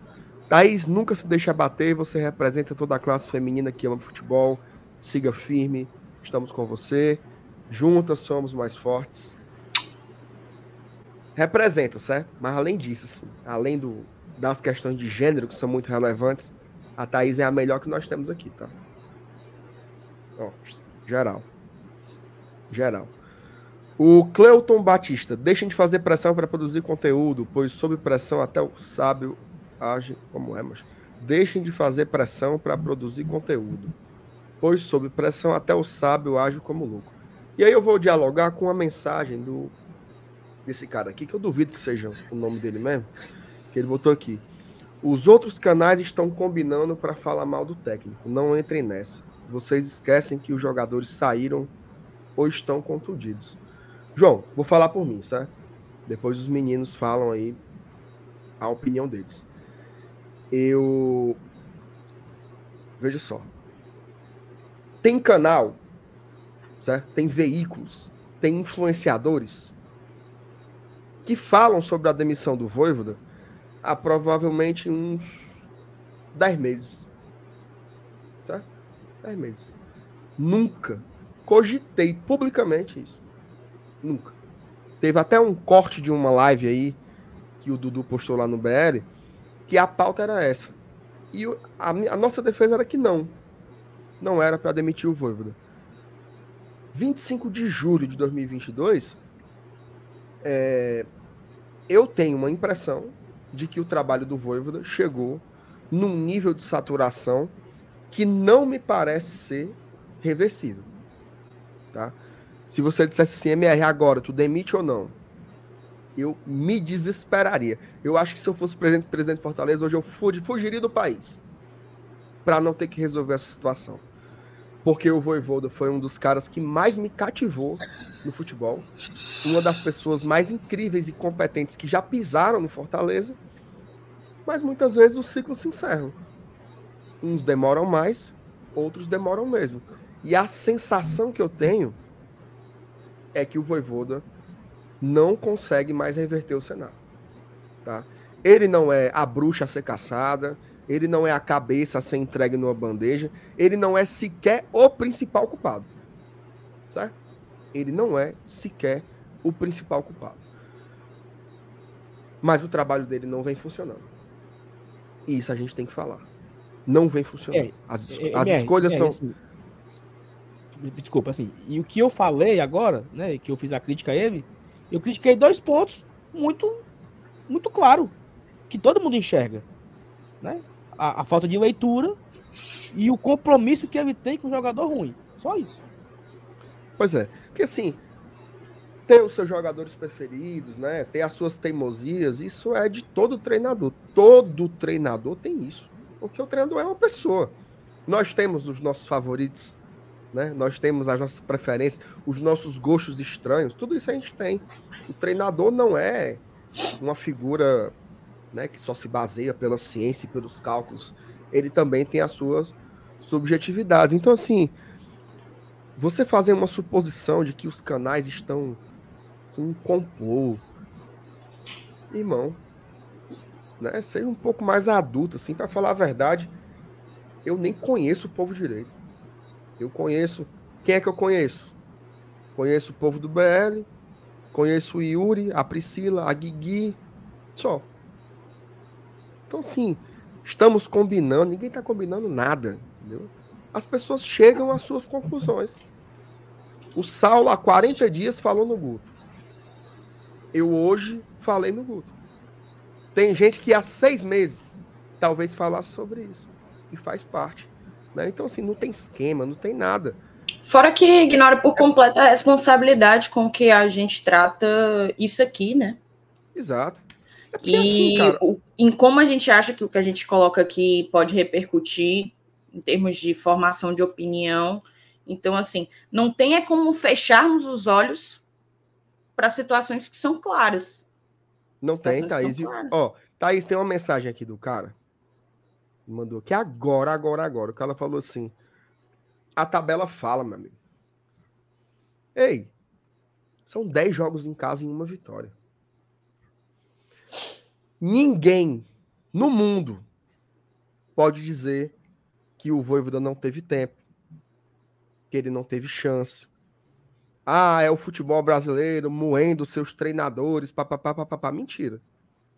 Em qualquer, eu aposto, esse braço aqui, ó, pode arrancar. Qualquer time do Brasil já teria demitido o Voivoda há muito tempo. E o Fortaleza segue segurando e apostando no treinador. Tá? Então, assim, são muitos resultados ruins. São muitos resultados ruins. Você jogar um turno inteiro e você fazer 15 pontos é muito preocupante. Opções que têm que ser questionadas desde o início, desde o jogo contra o Cuiabá. Antes de começar o Campeonato Brasileiro, vários jogadores não tiveram um minuto em campo. O Vitor Ricardo fez a sua estreia no primeiro jogo da Série A contra o Cuiabá. O Abraão fez a sua estreia num clássico rei pela Copa do Brasil. Houve muitos erros. Erros de trocas, erros de leitura, algumas teimosias que todo mundo viu. Né? Eu sou um defensor do Romero, tá? Eu acho que ele é um jogador útil no elenco. Mas você precisa entender o que ele faz. O Romero puxar contra-ataque, o Romero arrastar a bola. Não é a dele. Não é a dele. Não é a dele. Hoje, hoje eu tava. Eu arrisco vendo... dizer que o Fortaleza nunca jogou para dele. O Romero foi um cara que aparentemente tem um, um baita de um potencial, mas que em nenhum momento a gente teve uma condição de jogo muito favorável para que ele desempenhasse as características que ele tem. Não dá para você querer que hoje, a essa altura do campeonato, ele se reinvente, puxe contra-ataque, jogue reativo. Não vai ser ele o cara. Ele não consegue. Ele não ganha. Ele não ganha na corrida do zagueiro. Ele não ganha. Não vai ganhar. Então. E mesmo assim meteu 11, né? Ó, teve, teve o um vídeo do Guto hoje que, que viralizou aqui pra gente. E teve gente que disse assim: ah, mas o Guto só falou obviedades. Mas isso é que é grave. É isso que é grave. O vídeo do Guto não é bom, não é porque ele ele tira o véu sobre a realidade e ele desvela o mundo como ele é e ninguém via, não. Ele fala coisas óbvias. Por que, que ele fala que o prejuízo do David é tão grande quando ele saiu? Porque nenhum outro atacante do Fortaleza consegue segurar a bola. Né? Ninguém, ninguém faz o que o Ederson faz. Ok, é difícil. Eu não estou dizendo que é fácil, não, tá? Eu não estou assim, ah, traz o substituto do Ederson e traz o substituto do Pikachu. Não vai achar. Não vai achar. Do David, talvez ache. Do Ederson do Pikachu, não vai achar. Por quê? Porque o Ederson é um jogador de padrão europeu e o Pikachu é um cara de características raríssimas. Agora, e aí eu vou encerrar aqui. Qual é a minha grande crítica ao Voivoda? O Voivoda, quando ele chegou aqui, ele fez o quê? Ele viu o elenco que o Ederson que o Ederson Moreira montou e ele pensou assim, ó, com as características desses jogadores, como eu posso montar o melhor time? Ele tentou, mexeu aqui, mexeu para colar, percebeu que o Crispim podia ser ala para um lado, percebeu que o Pikachu era melhor ali na ala do que de ponta ou de lateral, percebeu que o Tinga podia ser esse zagueiro pela direita, que avançasse com a bola também. Ele se tocou de um monte de coisa. Qual é o meu problema com o Voivo desse ano? Ele não está fazendo a mesma coisa. Ele, ele tenta fingir que o Ederson existe sem existir. Ele tenta fingir que o David existe sem existir. E ele tenta fingir que o Pikachu existe sem existir. Os três estão fora. O que é que você faz? Joga de outra forma, cara. Ontem, quando o Fabrício Baiano entrou, fazendo o lado direito do campo, como um ala é adoecedor. E não tô malhando o jogador, não, tá? Porque ele veio de férias. Eu acho que ele ainda pode melhorar o futebol. Ah, mas o mapa de calor diz que ele joga pela direita, mas não é para fazer aquilo, não, precioso. Ele não sabe nem olhar para frente quando tá correndo. O homem olha, o homem corre olhando pros pés. Não sei se é encantado com as chuteiras, se tem um espelho lá. Não sei que diabo é aquilo, mas ele corre olhando para baixo Como é que aquele cara vai acertar cruzamento na área, meu Deus? São coisas muito óbvias que o treinador não tá vendo.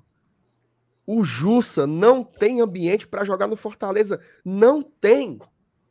Não existe clima para o Jussa ser jogador do Fortaleza. Não existe. A torcida não aguenta mais Marcelo Boeck no gol. Não aguenta.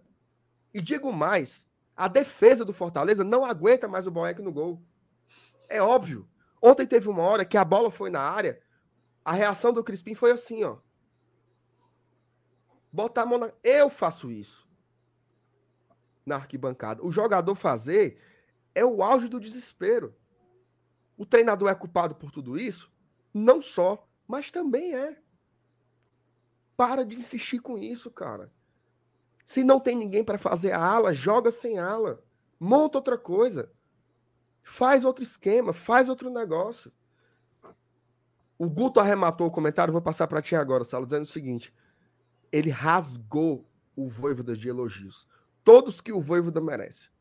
Mas ele encerra dizendo o seguinte: o Voivoda está dando murro em ponta de faca. A sensação que eu tenho é essa. Ele está dando um murro em ponta de faca. Voivoda, hoje saiu uma matéria do Afonso dizendo que você vai seguir prestigiado no cargo. Aquela frase que faz os treinadores tremerem por dentro, né? Porque geralmente quando dizem que está prestigiado, na semana seguinte o cara cai. Mas se você está prestigiado mesmo, cidadão, se reinvente, cara. Faça uma coisa diferente. Tira esses jogadores que ninguém aguenta mais de campo. Joga de outra forma. Não dá. O Pikachu saiu, o Edson saiu, o David saiu. O Moisés é um ótimo jogador, mas ele não é o David. O Hércules e o Zé Wellison são grandes jogadores, mas não são o Ederson. E ninguém faz o que o Pikachu faz, então se reinvente, tá? Porque se você não se reinventar, os resultados também não vão mudar. Vão ser os mesmos. E aí, ou a gente morre abraçado, ou você vai na frente em forma de demissão. Não tem outro caminho. Eu vou olhar aqui minha filha aqui, que eu acho que mexeu aqui. Eu venho já. Toca e aí, aí e aí ontem, né? Eu até comentei com a Thaís na, na hora do jogo que eu tinha visto uma cor diferente ontem, tá? Ontem eu vi uma linha de quatro na defesa, com o Brits de um lado, o Capixaba do outro, e o Tite e o Benevenuto na linha de zaga mesmo. Os dois volantes ali na frente da zaga, o Jussa e o, o Ronald. E eu percebi por alguns momentos, alguns momentos uma linha de quatro ofensiva com o Crispim aberto na ponta direita, o, o Moisés aberto na ponta esquerda, o Romero e o Romarinho no meio, e aí fazendo, fazendo uma espécie de revezamento entre Romarinho e Moisés. Uma hora um cobria o lado, outra hora o outro ficava dentro da área, fazendo essa troca. Eu achei interessante, sabe? Um 4-2-4, a moda antiga Rogério Ceni, né? Não, não tendo Felipe e Juninho na, na volância, e não tendo Oswaldo, Romarinho e, e Edinho na melhor forma deles, né? Um 4-2-4 a modo antigo, um 4-2-4 de 2019. Não sei se você percebeu isso, MR. Como o Fortaleza jogou ontem, né? Eu, eu vi uma, uma espécie de 4-2-4, né? Um, um homem de 4 Romarinho, na defesa. Romarinho por trás do, do, do atacante do só, tava, só tava troncho, né? Tava só troncho. que aí. Mas é, só que era, o Romarinho foi quase um meio, né? Por que, que não funcionou tão perfeitamente? Primeiro que o Crispim não quer mais nada com a vida, né? O Crispim não funcionava do lado direito, tanto é que você, você sinalizou aqui, teve uma hora que o Romero foi o cara que abriu no lado para buscar bola, porque o, Crispim não estava conseguindo fazer esse bate e volta na ponta. E aí, é por isso que eu julgo ainda pior a entrada do Baiano. Porque o Baiano, ele não entrou nem para fazer um, uma ala. Era praticamente um ponto direito. Porque ele ficou aberto ali, botava para correr, baixava a cabeça e todo mundo achava graça. Foi engraçado aquilo. E assim, ninguém foi enganado, não, tá? Se você abrir o vídeo dele do YouTube com os melhores momentos, é do mesmo jeito. Ele baixa a cabeça e corre. É igualzinho. Ninguém foi enganado. Ninguém foi enganado. É daquele jeito ali. Então isso me assusta ainda mais, né? Porque você tem aí é, um volante que chegou, que de repente o cara se tornou a opção do lado direito, o Crispim não joga contra o Cuiabá. Vai meter quem? O Baiano? de titular no lugar do Crispim? Qual vai ser a ideia? Né? Então, assim, já fica a curiosidade para entender isso, né? Então, assim, é um. Ah, mas vocês são muito burro. Como é que vocês estão. Vocês estão combinando para falar mal do técnico? Que combinando, mancho? O nosso time é o lanterna desde a primeira rodada. Um domingo à noite, eu tava completamente mufino depois de Cuiabá, Fortaleza 0, Cuiabá 1. E o Fortaleza, o vigésimo colocado. O MR lá na arena, fazendo o pós-jogo, ele e o FT, em pé, naquele canto, né? Naquele finada, finada mesa ali da tribuna, quente que só o Satanás, zoada. Ah, Tava lá MR, nenhuma saudade. Tava lá MR e FT fazendo pós-jogo, cara de tristeza maior do mundo. Um turno se passou e o Fortaleza tá no mesmo lugar. Né? É, e o máximo que nós chegamos foi na 19. Em algumas oportunidades o Juventude deu bobeira, a gente passou o Juventude. Aí o, os amaldiçoados perderam o Juventude. Né? Aí o Juventude passa o Fortaleza de novo. Como é que a gente não pode nem debater sobre os erros do Voivoda? Sobre as suas escolhas erradas? Há quanto tempo? Ó, oh, tem um que não joga mais, aparentemente, né? Que é o Bambam, né? O Bambanzinho foi com Deus. Porque o Brits, graças a Deus, chegou ganhando a posição. E é um rapaz que aparentemente muito bom jogador, viu? Firme, uma Tô boa roubada de bola, também. uma boa leitura de jogo, é um cara que sabe a hora de ir, sabe a hora de voltar. Duas partidas do, do, do Brits de titular, 90 minutos, jogou as duas inteiras. Muito tranquilo. Né? Muito... Teve uma hora no, no, no, Eu acho que foi no segundo tempo que ele deu uma, uma bobeada ali, mas eu acho que era muito mais o Crispim atrapalhando ele do que ele errando mesmo. Porque no segundo tempo do jogo de ontem, eu até coloquei no meu, no meu Twitter, né? No segundo tempo do jogo de ontem, cara, parecia o jogo do casado contra o solteiro que tem nos acampamentos da igreja. Sabe aquela assim, aquela ruma de véi ruim, que é assim, ataca com 11, defende com 11, assim, é, é os blocos. Era o jogo de ontem no segundo tempo. Teve um, um, um momento que era uma trocação de loucura. Era o Fortaleza indo para cima com tudo, o Santos indo com tudo e, e quem vacilasse tomava o gol, sabe? Porque não tinha construção, não tinha ideia, não tinha raciocínio, não tinha tabela, não tinha triangulação, não tinha nada. Era bola na área, chute, o que der, chuta, e todo mundo, e vamos todo mundo. E mesmo assim, o time terminou com o Baiano aberto na direita. Quem era o resto? Galhardo, me ajuda aí, minha memória está aqui falhando comigo. Baiano, Galhardo, é... acho que o Romarinho ficou até o fim, salvo engano. Não, o Romarinho saiu para entrar o Baiano. Capixaba. Capixaba virou um da ponto. zaga. Sacha. Robson. Robigol. Tava o Robigol, o Galhardo dentro da área, junto com o o Baiano, o, o, o Ronald, que tinha virado meio que um ponto esquerda. Assim, sabe? E essa loucura aí que eu falei, porque uma coisa é. Ah, Ai, tinha o De Pietro. O De Pietro. Uma coisa é a loucura do desespero. Sabe aquela loucura que você entra no. Tem que ganhar? Nos últimos cinco minutos, cara, eu olhei pro relógio. Era cinco minutos do segundo tempo. Quando o Fortaleza já tava desmanchado em campo. Cinco minutos do, do, segundo tempo, já não tinha mais escalação, já não tinha mais é, fixo, jogador fixo na sua posição. Era assim, ó, o que der, deu. Sabe? Um negócio completamente maluco. É, e assim, cara, como, como eu falei aqui, encerrando a minha fala, até a Thaís vai falar alguma coisa agora. Eu vou torcer muito para ganhar do Fluminense, muito para ganhar do Cuiabá, muito para ganhar do Inter. Muito, mas muito, muito. Mas, se o Fortaleza, por acaso, perder para o Cuiabá domingo, o Voivoda cai? Vai cair. E por que que não cai hoje? Eu acho que já está mais do que claro, né, nessa aula. Acho que o grande ponto é justamente não é a confiança que se tem em cima do trabalho ou do que pode vir em meio a uma continuidade do Voivô da frente do Fortaleza, mas a falta de confiança em quem vai vir. Ou é, não necessariamente em quem vai vir, mas o que é que esse cara que vai vir vai ser capaz de fazer de diferente. O único ponto aí que eu vejo de diferente é o fato novo, a mudança de emocional da equipe, você conseguir resgatar a autoestima de alguns jogadores que têm se sentido eventualmente desprestigiados. Só isso. Para mim, fator anímico. E talvez isso por si só se justifique. E talvez isso por si só justifique uma mudança, sabe?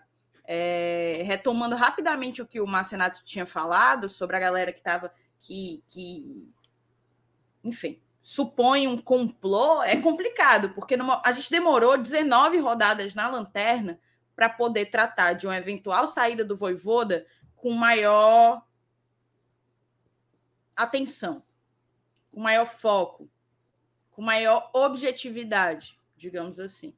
Aí, se a gente não faz isso, a crítica ia ser o contrário, ia ser vocês são omissos, né?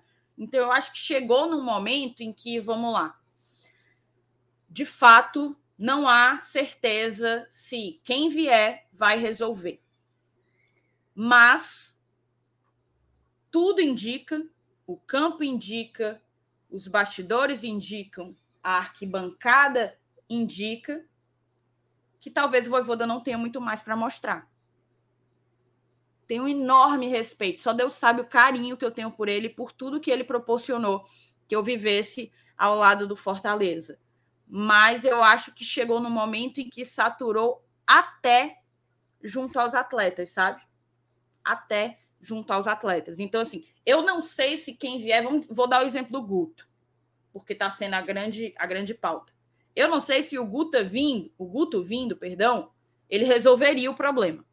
Ninguém Mas eu sei que o Voivoda, a 19 rodadas, não consegue resolver esse problema. Então, Perfeito. diferentemente do Voivoda, o Guto, ou qualquer um que viesse no lugar dele, teria o benefício da dúvida.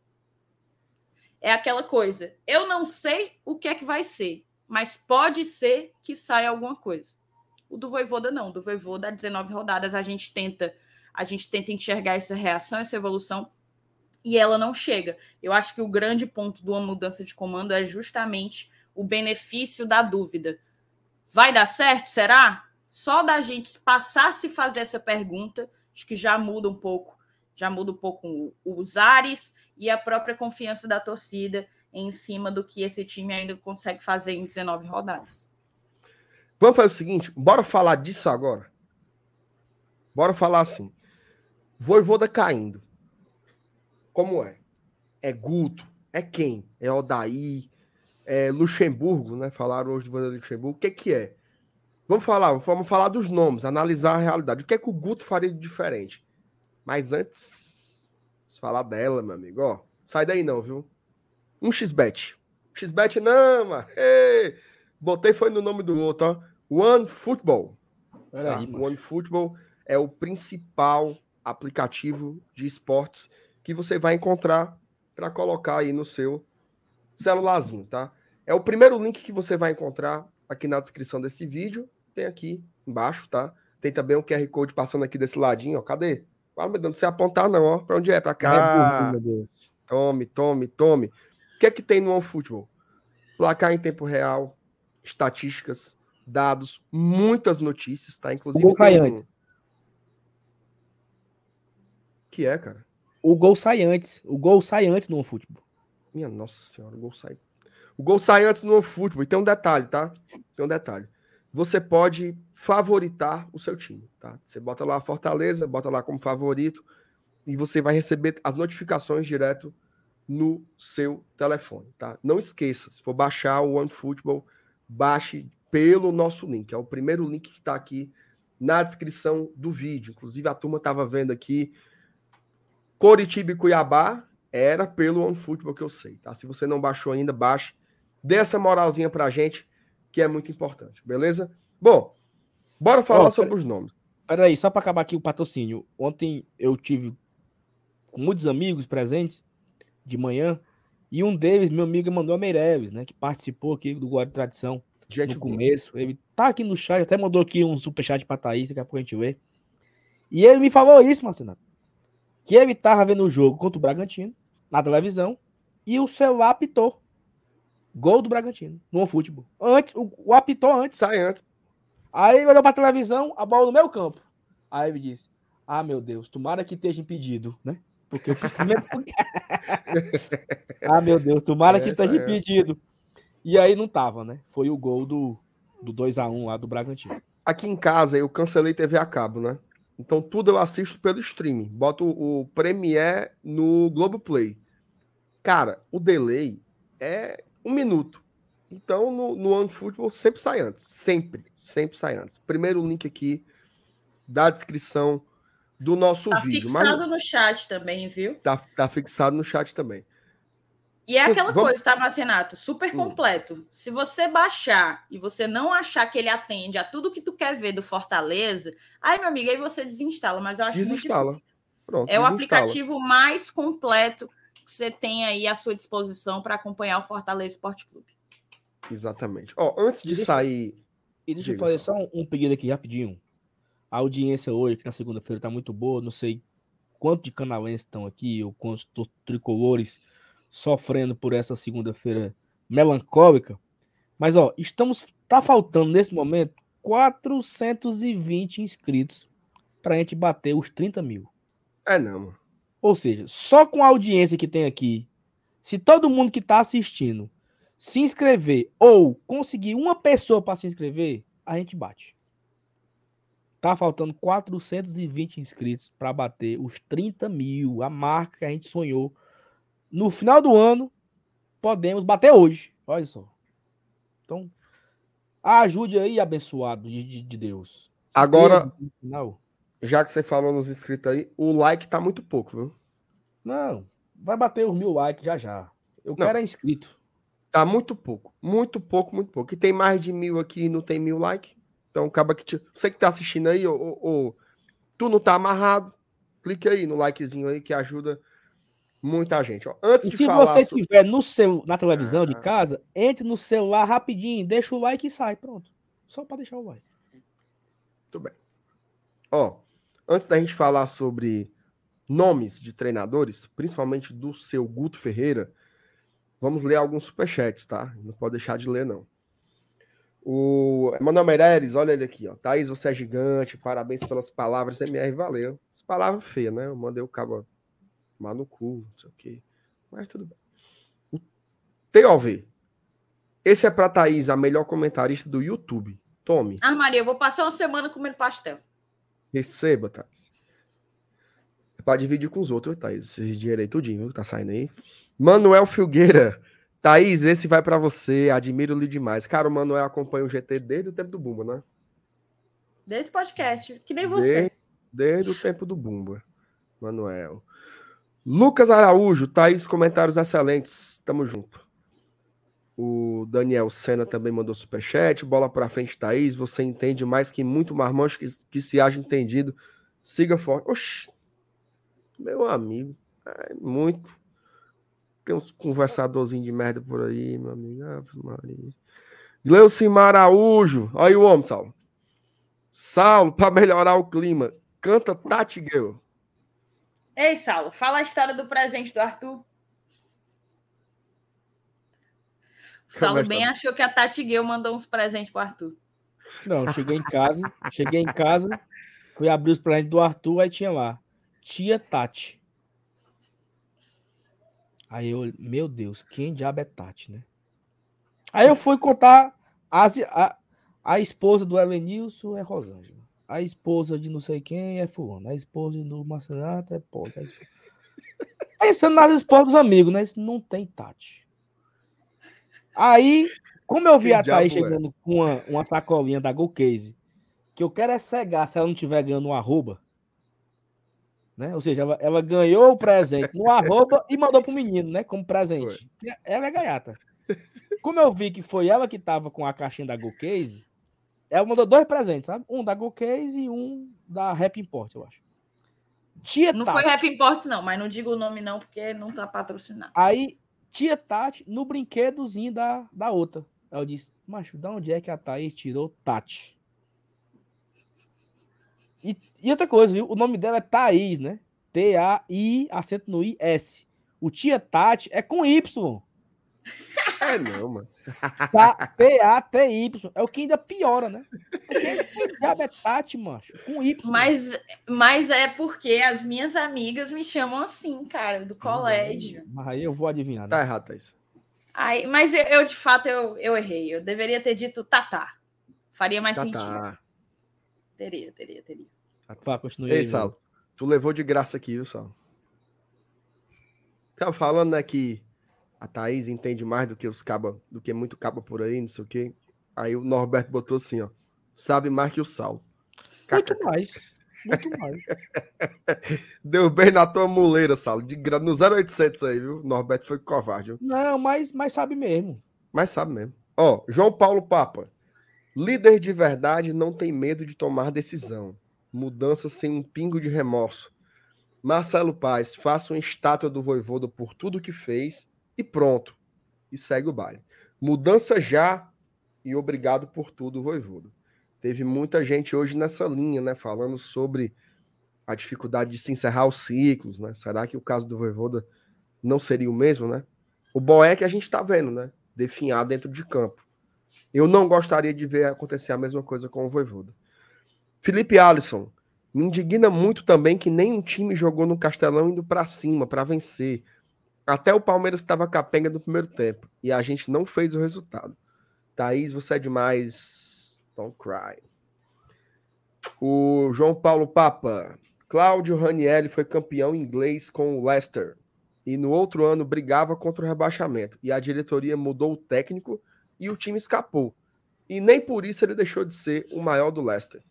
Aconteceu com o Bielsa, né? No, no Leeds também. O Bielsa tirou o Leeds da, da Championship, né? Levou para a Premier League. Ele fez uma primeira temporada excelente. Na segunda, o trabalho não, não avançava mais. A diretoria decidiu que queria que o time jogasse de outra forma. Trocou o treinador. Né? Então não é assim, nossa, esses E o brasileiros. mundo não se acaba por isso. Não se acaba por isso. Luiz Carlos, amigos, vocês falam tanto em demissão de treinador e quem vai pagar a rescisão de 9 milhões? Não é isso, não. Luiz. Não é isso, não, mas assim, eu marquei essa mensagem porque eu já ouvi esse termo algumas vezes, essa expressão, perdão, algumas vezes, e ela faz algum sentido, tá? Eu também estava meio. Putz, como é que vai mandar embora a multa? E se a gente cai, já vai perder não sei quantos milhões de cota de televisão, que apavoro medonho. Mas assim, cara é, nunca, é, cara é ser rebaixado, né? Cara é cair Ora, pagar multa para escapar não, não é caro, não. O cara é, é cair e tá jogando Série B ano que vem. Mas não é esse coisa, valor, tá? não, tá? só uns detalhes, tá? As multas são proporcionais, certo? Ao tempo de contrato. O contrato do Voivoda até o final do ano. Então, o valor da multa não é o original de janeiro, né? Mas enfim, Normalmente é bem comum ser a quantidade de salários até o fim do contrato. por aí. É, mas assim, é, é um ponto importante, mas esse não pode ser o ponto a balizar a decisão, Claro. certo? Isso aqui fica pra gente aqui, porra, fumo, o clube vai perder não sei quantos milhões, tá? Isso, isso é importante.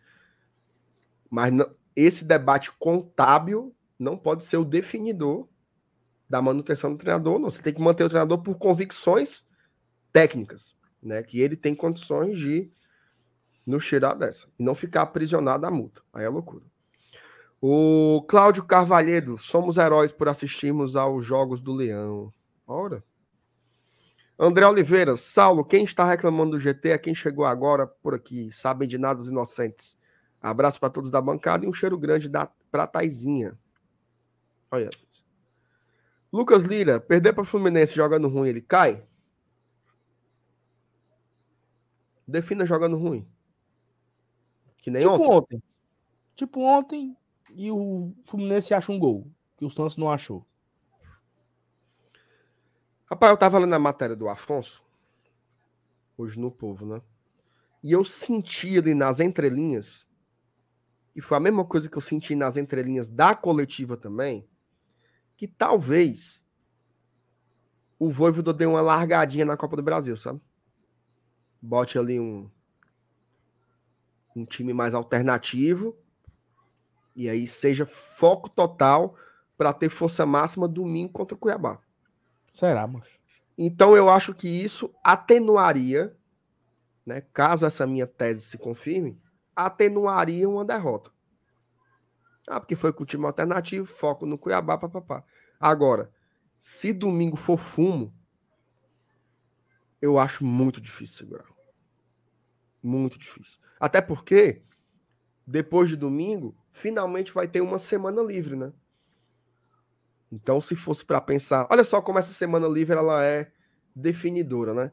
Se o Voivoda comete o crime e ganha em Cuiabá, ele ganha uma semana para respirar e trabalhar. Se ele perde, esse discurso da semana livre já vai ser mais pensando na troca, né? Quem chegar vai ter uma semana para tentar fazer algum arranjo para o jogo contra o Inter, né? Que é o jogo da sequência. Mas eu senti isso, tá? Senti que iam dar uma priorizada para domingo. Foi o que eu senti. O Rafael Medeiros, o Saulo cantou a bola do Gutinho um tempo atrás e a gente foi, fez foi frascar com ele. Tem que respeitar, né, Saulo? Não, mas aí assim, também não vou querer pegar essa, essa corda, não. Ali foi uma brincadeira, né? Uma brincadeira barra seriedade. Qual era o assunto? uma brincadeira barra seriedade é putaria. Não, é porque é o seguinte. Qual era o assunto? A brincadeira com fundo de verdade. Isso. É, é, era, era o seguinte. Ah, porque foi após a derrota contra o Havaí. Certo? E a derrota do Havaí, se eu não me engano, foi no dia 15, 14, de, por aí, de junho. Né? E naquele dia, cara, aquela derrota, aquela derrota pro Havaí, ela foi assim, adoecedora. Por tudo, certo? Dois pênaltis, um bocado de jogador errando, a bola na mão do Boé que ele não chegou. Aí o, o, o Muri, meu amigo Muriqui tem 50 anos. É puxado. Quando eu era menino, quando eu era menino, o Muriqui jogava no Grêmio. E já eu era tenho, ruim. Eu tenho 33 anos. E o infeliz ainda tá jogando.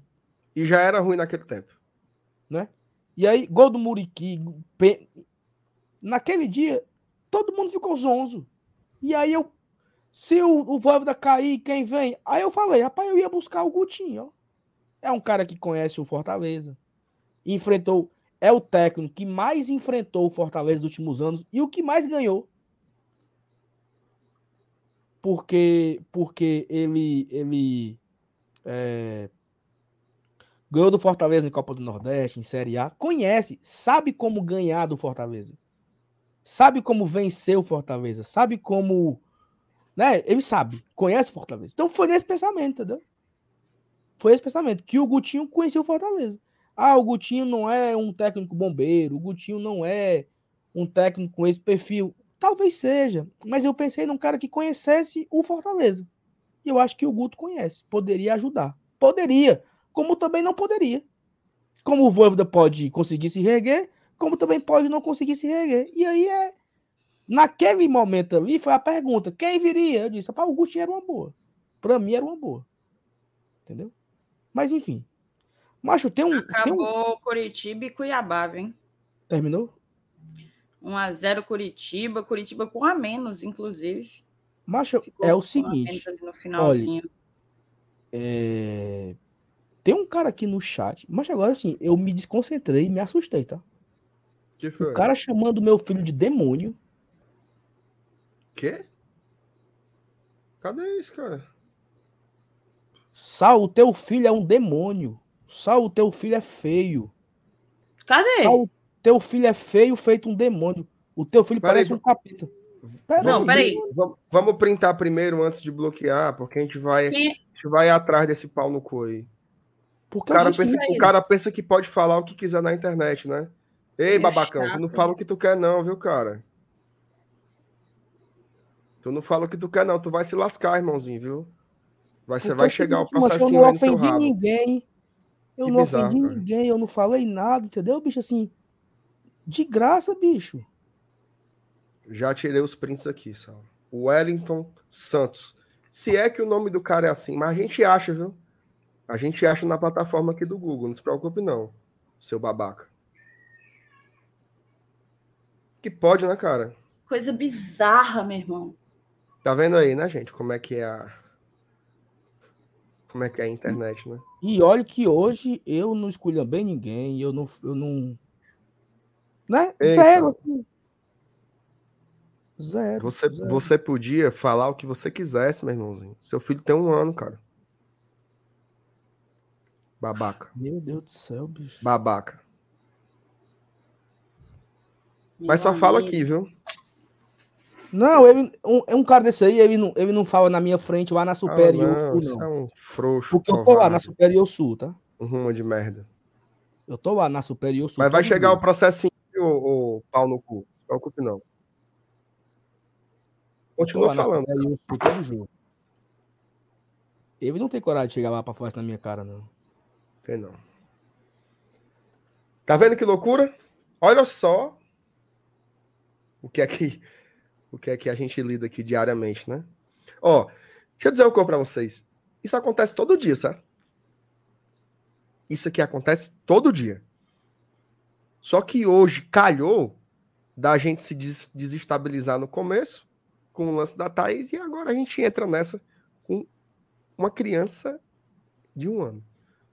Só que assim, as coisas.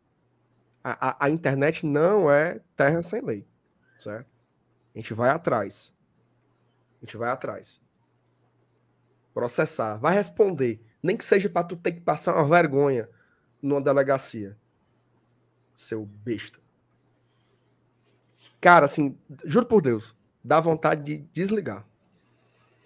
De. Não, essa daí foi, Até foi amanhã, demais pra tá mim. ligado? Essa foi, foi, foi. Doença, demais. velho. Doença. Doença. Tentar aqui, tentar retomar, certo? Eita, Cara, tá puxado, sabe? A- o compromisso que a gente tem com vocês. A gente é, é torcedor como vocês, vivendo as angústias, é todos nós juntos, mas ninguém é obrigado a estar aqui aguentando essas coisas, não, bicho. Não é mesmo, cara. Que covardia ridícula, ridícula. A gente vai achar, viu, cara? Gente vai te achar. Não se preocupa, não. Meu chapa, eu só preciso do seu nome. Tendo seu nome, já já chega um oficial de justiça aí pra você. Vamos lá. Marcos Renan. Como a Thaís falou, um novo técnico é talvez. Ah, um novo técnico é um talvez. O Voivoda é certeza de não recuperação por conta do primeiro turno. E aliás, Thaís, você se garante, viu? Esses 10 contos é pra ti. Obrigada. a Thaís não falou, não falou exatamente isso, né? Mas é por aí. O professor Raul Brito, Sene e Voivoda vieram porque Fortaleza pensou fora da caixinha. No atual cenário, o treinador com esse perfil seria o gênio Alex. Aquele cara iria surpreender. E foi a mesma mensagem que o Leandro Douglas mandou também, dizendo que Alex é o nome, o novo Rogério Ceni. Eu acho o nome do Alex espetacular, mas eu não sei se ele é o treinador Também não.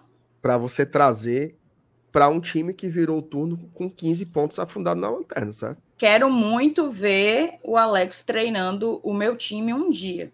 Mas a gente tem que perceber que o Fortaleza vai ter que fazer um turno extremamente sui generis. O Alex sequer experiência em Série A tem. Ele estava treinando o aspirantes do São Paulo. Então, assim, é, se a gente fala que ele é por si só uma aposta, e é uma boa aposta, eu, eu, eu arrisco dizer, você colocá-lo num rabo de foguete desse, sem montar a própria equipe, tendo que pensar o seu estilo de jogo, de, né, tipo, do princípio, voltar algumas casas para poder fazer valer, implementar sua filosofia de jogo em um tempo exíguo, extremamente exíguo. Fortaleza tem três meses aí pela frente para poder para poder escapar desse rebaixamento. Não é. Pelo contrário, você ia queimar um cara com muito potencial. Tá. É, inclusive, Thais, eu tava me lembrando aqui que da última vez que o Senna saiu, a gente já falava do Alex, né? Sim. Você lembra que, nós dois somos muito é, adeptos, né? A gente, a gente vê. Eu, sou muito fã muito do Alex. Ele era, ele era um jogadorzaço e é curioso, né? Porque a principal característica do Alex como jogador já era a inteligência, né? Que ele era um cara muito inteligente. Depois virou um ótimo comentarista e aí tá começando aí sua carreira como como treinador. É, o professor Clodo Wagner mandou aqui um superchat para a gente também. E ele diz o seguinte: estamos tão apreensivos quanto à troca de técnico que ficamos ansiosos por notícias nesse sentido. Adoro o Voivoda, mas ele esgotou o repertório. O MD, nosso querido Márcio Denilson, mandou aqui um abraço para a Super Thaís e para os dois auxiliares aí. Valeu, Beijo, MD. Tamo junto. É assim cara, também não. Deixa, MD, deixa eu só voltar o, o, o, tema do, do Alex rapidinho. Claro. é o seguinte. É, seria um foguete muito grande pro cara, né, bicho? É, pô. É doido. Sabe, sim. Porque... Mas tem um ponto, tá? Tem um ponto. E é um ponto corajoso. É um ponto que é o que o Curitiba fez, né? O Curitiba pegou e disse: já caí, foda-se. Vou começar para me preparar para a Série B e já trago um técnico para ir já ir desfrutando os últimos momentos da Série A, se preparando para a Série B e voltar no que vem. O Curitiba fez isso. É, eles avaliavam que o técnico era o correto para ficar mesmo caindo, né? Isso. E aí trouxeram um cara, o time rebaixado, trouxeram um cara com esse projeto. E é o cara que estava até agora, né? Sim. O cara caiu da A para B, jogou a B e voltou. Tá, tá na Série A brigando lá. Então é um ponto. Aconteceu isso também com o professor Anderson no América. Em 2016, não sei direito, 15, 16, 16, que levou uma lapada aqui do Fortaleza na Copa do Brasil, 4 a 1 O Anderson assumiu o, o, o, o América ali já para cair. Mas ele caiu, jogou a Série B, foi campeão e voltou no ano seguinte. Então, se for nesse contexto aí, eu me agarrava com o Alex. Porque é um projeto, né? Um projeto longo. Pelo menos um ano e meio, dois anos de trabalho. Mas pro pobre vir tentar tirar da queda, eu não, não acho que é uma boa, não. É, para tentar tirar é complicado. E eu acho que nem ele aceitaria. Nem ele aceitaria. Eu não aceitava. Se eu visse de longe um negócio desse, eu dizia, vai, vai tu. Tu é doido. O Antônio Ferreira, olha aí, apareceu a Margarida aí, viu? Voivoda foi convidado para comandar vários times no início do ano. Com essa campanha não tinha durado até a décima rodada, a sensação que passa é que o Voivoda e o Marcelo Paes têm um acordo de permanência na Série B. Isso é uma pergunta importante. Importante. Vou, vou, vou perguntar para vocês dois, tá? Que sabem mais do que eu. Se esse acordo fosse real, vocês queriam. A, a, a pergunta que está na entrelinha é assim: o Voivoda é o melhor nome para fazer o Fortaleza voltar à Série A? Caso ele caia esse ano? Eu não sei. É... E, e, e, aí você coloca na conta mais quatro meses de desgaste, tá? Que é até cair. Claro, sangrando. Sangrando. Porque vamos lá, se a gente assume que, o, que há um acordo desse, vamos supor, há um acordo desse. Então a gente estaria abrindo mão da Série A de pronto? Porque se o discurso é Voivoda não consegue mais, Voivoda não consegue mais propor nada de novo, Voivoda está fazendo com que o Fortaleza evolua. Se o papo é esse, mantê-lo porque há um acordo para a Série B, para mim, parece significar uma desistência de brigar, de seguir brigando. Porque aí a gente vai estar tá fazendo o que. Não lembro quem que vocês falaram que, que, que tinha de. O Guto, murro em ponto de faca, né?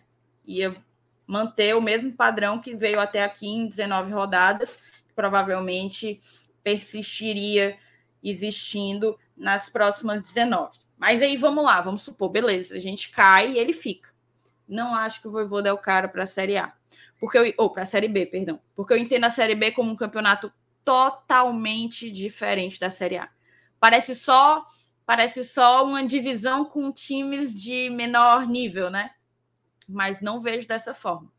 É um campeonato de pontos corridos muito mais equilibrado, ao meu ver, muito mais equilibrado, ao meu ver, e que exige da equipe uma montagem, uma concepção de ideia de jogo e de montagem de elenco totalmente diferente da que se tem numa Série A. Então, assim, para mim, Voivoda é um dos técnicos mais brilhantes que eu vi aqui no futebol brasileiro. Junto a Rogério Ceni, o maior da nossa história. Mas eu não sei se ele é o cara que eu quero para trazer a gente de volta à, à, Série A. Né? Vou, vou reformular. Eu não sei se ele é um cara que tem perfil para nos trazer de imediato de volta à Série A. Não acho que tenha. Arrisco dizer que não tem. Muito bem. Rapaz, é o seguinte, eu, eu não tenho a resposta, não, tá? Não sei, não sei mesmo, porque o que me deixa mais assim é porque a gente está afundado né, no fundo do campeonato. Se o Fortaleza estivesse ali na posição do Cuiabá, tipo assim, não, caiu, mas caiu brigando até a última rodada tal. Porque nesse rojão aqui, negada, a gente vai cair na rodada 35, na rodada 34. Nesse rojão aqui, se nada mudar, e quando eu falo nada mudar, não estou não tô me referindo a trocar o treinador, não. Eu falo nada mudar de postura, o ânimo, de organização tática, de ânimo, de jogador ficar rebolando dentro de campo, desfilando, que nem seu Lucas Crispim. Ó, vou falar sobre isso, viu? Até tuitei sobre isso ontem. Jogador ruim, jogador limitado, eu me esforço. Me esforço para analisar, para ver o que ele tem de bom, para ver quais são as valências positivas. Mas jogador descompromissado e que não respeita o clube que está pagando o salário dele, eu tenho abuso. O que o Crispim fez ontem em campo foi patético. O segundo tempo também. dele, o segundo tempo dele foi vexatório. Ele estava caminhando em campo. Caminhando ele passou o segundo tempo caminhando em campo.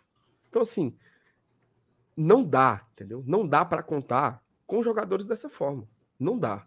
Isso, isso é o que me deixa doente. Então, se fizesse uma limpa, deixasse realmente quem quer, quem está comprometido e o time brigasse, aí eu acho que o assunto seria outro. Mas nada está acontecendo. O treinador não tira nada. O time, quando sai na lanterna, volta na outra rodada. fica muito difícil você dizer assim, não, eu vou querer que eu vou querer que ele fique em 2023 por causa de 2021 e vou esquecer 2022. Não existe isso. Então, para mim, este Fortaleza, da forma como ele está sendo tocado, eu não queria o Voivoda na Série B, não. Porque qual é a garantia que eu vou ter de que os problemas deste ano seriam resolvidos ano que vem? se ele teve este ano inteiro para resolver e não fez. Então, nesse, nesse ponto, eu sou um pouquinho mais, mais radical que, que vocês. Fora que até novembro, se continuar nesse rojão, vai ser muita P, viu? É uma maneira. Fumo. Fumo grande. O Birajara Fontinelli. Ou seja, quem fez o contrato achando que o Voivoda é um semideus, colocando uma multa altíssima, também foi imprudente, mais um erro de planejamento Quer falar sobre isso, né, Thaís? Eu que salvei a mensagem. Bira, eu acho que essa análise aí é muito engenharia de obra pronta. E eu explico, tá? O Voivoda ele foi um cara que, depois do que fez conosco em 2021, foi extremamente assediado. Até algumas semanas atrás, a gente estava dando graças a Deus e dizendo que ele tinha se tornado o maior treinador da nossa história, porque mesmo a gente nas condições em que estávamos, ele recusou uma sondagem do Flamengo, né? Somente o time com o maior orçamento desse país. Então, é óbvio que a multa serve para os dois lados. Ela não é uma proteção só ao Voivoda. O clube não se permitiu ser, ser passado para trás numa negociação impondo uma multa alta. Pelo contrário, o clube se resguardou de um técnico, de proteger, na verdade, seu vínculo e a continuidade do projeto por conta de um técnico que colocou Fortaleza em quarto lugar no Brasileirão, em um dos campeonatos mais difíceis do mundo, levando a gente à nossa primeira Libertadores da América. Então, assim, naquela altura em que se houve essa negociação e que se estabeleceu uma multa como essa, faria todo o sentido estabelecê-la. Faria todo o sentido estabelecer. Ninguém, ninguém, nenhum torcedor do Fortaleza, em janeiro de 2022, imaginou que a gente estaria em julho vivendo o que a gente está. Então, ali foi uma medida boa para os dois lados, os dois lados querendo se proteger ali, que é algo que o contrato e o, e o Bira, ele sabe bem, o Bira é um baita de um advogado, é algo que o contrato faz, está ali para proteger as partes nesse num negócio privado, né? Numa relação País. privada, diz. Esses dias a gente estava se lamentando porque a multa do Pikachu era baixa, né? Pequena. Esses dias, tem dia desse. Quem Mas- foi o idiota que botou uma multa tão baixa no Pikachu? É Pronto. Verdade. Se a gente tá, tivesse voando em 2022, o Atlético Mineiro, que acabou de demitir um treinador, viesse aqui e vá, levasse o Voivoda porque pagou a multa baixa, a gente ia estar dizendo quem foi o idiota que botou uma multa tão O baixa. Flamengo pagou um milhão para levar o 100 em 2020. Né? Thaís, pergunta de leigo. Se o Atlético Mineiro. Vamos, vamos dizer que a multa do Voivoda, eu não faço ideia acontecer, mas vamos dizer que seja 5 milhões. Tá no contrato lá, 5 milhões. Se o Flamengo quiser levar o Voivoda, ele paga os 5 milhões. Mas se o Fortaleza quiser demitir o Voivoda, paga o que tá faltando, é assim?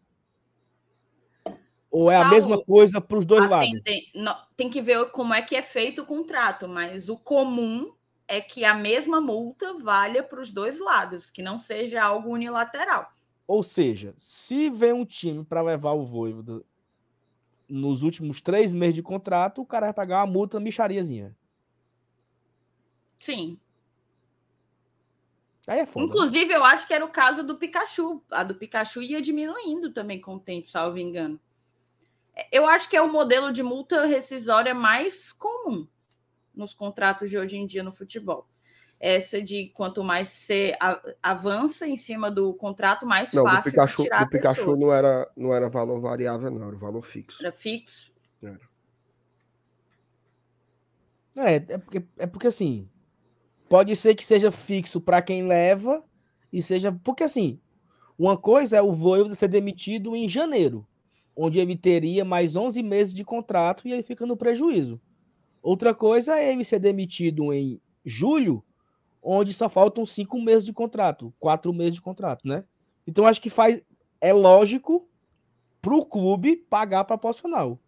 Só que o clube perder o jogador em agosto, o prejuízo é o mesmo do que perde em janeiro. Perdeu o técnico, perdeu um atleta. Então acho que essa proporcional só vale para um lado, eu acho, né? Se eu quiser demitir, eu pago proporcional. Se, eu, se alguém quiser levar você, paga integral. O Alberto Achismo. pergunta assim: como um técnico bom para A não seria para uma série inferior? Rapaz, ele tá com 20% de aproveitamento aí na Série A, não? Eu acho que assim, se você quiser se basear, se você quiser basear o planejamento para 2023, baseado em 2021 e fingir que não existiu 2022, ok. Só que 2022 existiu.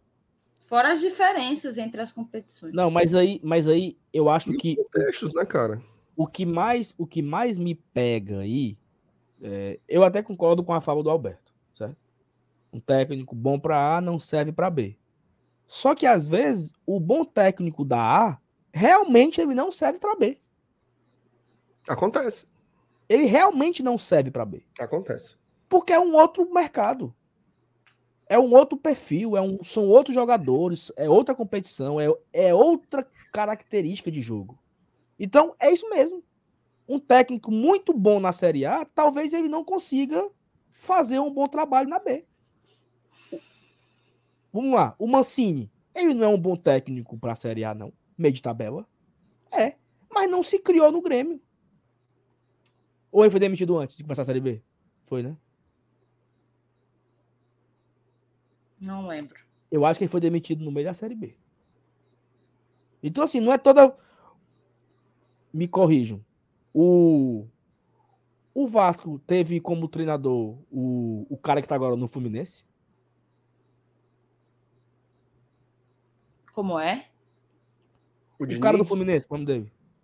O Diniz, Diniz? ele esteve no, no Vasco recentemente. Esteve. Não rendeu na Série B. Um cara Hoje de é Série o A. vice, vice do O cara da de Série A liderou com o São Paulo durante uma porrada de rodada. Hoje é o vice-líder do Brasil da Série A. Tem bons trabalhos, né? Mas ali não se criou na B. Ou seja, é- é- não é uma afirmação certeira, não. É outro campeonato, entendeu? É um outro jogo, é uma outra forma de jogar. Então, é, é- é de- não dá para cravar que um técnico de ponta da Série A vai ser de ponta na Série B. Não dá para cravar. É, assim, o treinador ele continua sendo bom, né? A questão é que o mercado é muito diferente, É os exatamente isso. gramados, as condições de jogo, Logística. logística. E a gente não pode. É, eu acho que está muito provado. Futebol você não tem como desconsiderar todo o contexto. Ei, meu amigo, um treinador que passou um campeonato de 38 rodadas na sola para você dizer assim, queremos que você fique mais 38 ano que vem. Não é simples. Por quê? Porque o Fortaleza tem uma torcida, Fortaleza tem, tem tudo, cara. Tudo que cobra, que exige, não é simples. Não é simples. O Voivoda precisa dar. É por isso que eu falo. Se o Voivoda coloca o Fortaleza de volta na briga para escapar, certo? Eu mudo de ideia. Mas se for para a gente ficar em vigésimo, décimo nono até o fim, sem demonstrar reação, para que eu vou segurar ele ano que vem? Baseado em quê? No bem que ele nos fez no ano passado? Eu acho que não dá. Eu acho que é demais. Demais. Ó, Tá. eu, eu quero pedir perdão aí pelo meu erro, porque o vice-líder é o Corinthians. É porque é o seguinte, galera. Eu só olho até o 16. Eu, Eu não sei nem também. quem é o líder. Ô, Do Goiás para cima eu cego. do, Goi... ó, do Goiás pra cima, eu não faço a menor ideia. Eu sei Também. que o Fluminense tá bem. O Palmeiras é líder, né? Eu, Mas eu não assim, sei nem se, se o Cruzeiro tá jogando esse ano, se o Grêmio tá jogando. É, é, eu Deus. só conheço quem, ali Quem diabo olha pra isso, macho? Goiás, Havaí, Cuiabá, América Cuiabá, Mineiro, Curitiba, Atlético Goianiense, Atlético Goianiense e Juventude. Só olho. Juventude. É nóis, isso aí. Só pra isso aí. Eu não tenho um olho pra outro jogo. Não sei nem o que tá Também. acontecendo na Série B também. Ainda não, né? Que a Série B. eu- Tem, um, tem um timezinho. Tem dois times que eu seco na Série B, Marcelo, sabe? Dois. Toda rodada cidade. eu. Toda rodada eu abro o aplicativo e vejo. Ô, rapaz. fu- São da mesma cidade? Mesma cidade. Perdeu dois, corra boa. É, Mas não. assim, é no meu silêncio, sabe? No meu. No meu. Assim, no meu interno, assim. Eu não. Eu não tô mais comentando. é, no seu, mais é no seu. Saulinho interior. É no meu interior, exatamente. Eu não. Mas toda rodada eu olho lá, né? Eita, tá, tá, tá perdendo. Parece que levou uma lapadazinha grande, não foi esse dia? Lá no Maranhão. Levaram uma cipuada, viu? Levaram uma cipuadazinha boa. Mas eu fico ali olhando, vez ou outra, entendeu? Torcendo por dois se cipuada. lascarem. Todos os dois. E eu tô torcendo pra um subir aí também, viu? Quem, mano? Os grandes. Que eu não sei como é Não. que vai ser ano que vem. Pode subir. Eu quero que suba, eu quero que suba os três grandes. Oxi. Cruzeiro, Grêmio, Cruzeiro, Vasco. Grêmio. Se o, se o, o Bahia quiser subir também, suba. Não, prefiro que o Bahia fique. É, Suba não. outro. É, suba quem é outro. o outro? Pode ser qualquer um. Tom Bense. Também Pode se ser qualquer um. Não, mas Deixa é bom Tom que já Bense cai. Entendeu? Agora tem aquela, tá? Pro Fortaleza é bom a Tom Benz subir. Se Fortaleza ficar na A, né? Que é, é um que a gente já sabe que. Mas Que aí, briga. né? Aí, papai, o negócio é complicado. Ah, é mais difícil. né? Mas, aí tá mais difícil. Ah, às vezes eu fico pensando, porra, mano, que vem seria o quinto ano. Puta merda. Mas é, mas mesmo. Oh, meu Nossa Senhora. Recomeçar a contagem, né? Um. É um pá, pá, pá. Meu Deus, Vamos lá. Bora. Lucas Pires Ferreira. Saulo, deixa aqui um abraço para você. Não vi o que aconteceu com a Thaís, mas é uma covardia. Beijo grande para vocês. E obrigado por trazer alegria e informação todos os dias. Vejo vocês todo dia. PHzinho mandou também aqui pro pasta da Thaís, que merece é dois. PH, eu vou ficar é com fome, porque eu achava que minha irmã ia trazer um McDonald's para mim. Acabou que não tem McDonald's, não tem pastel, não vai ter nada. Foi não. Tu acredita, bicho? Como é que pode? Covarde. É isso. Tenho irmãos, é massa. É bom que só, né, Thaís? Bom que só. Francisco Eduardo Rocha, para a merenda de vocês que estão merecendo, viu? Um abraço. Valeu, Francisco. Ademar Ruda, parabéns, GT, pela lucidez e coerência dos comentários. Vocês são muito bons. Ah, é praga. É praga. Minha solidariedade a vocês, Saulo e Thaís. Muito bem. Ninguém me esculhambou hoje ainda, né? Graças a Deus. Professor Clodo Wagner, penso que esse acordo poderia ser feito com o técnico que viesse e não conquistar. Falando sobre o Caba para Série B, né? Caso a gente papoque.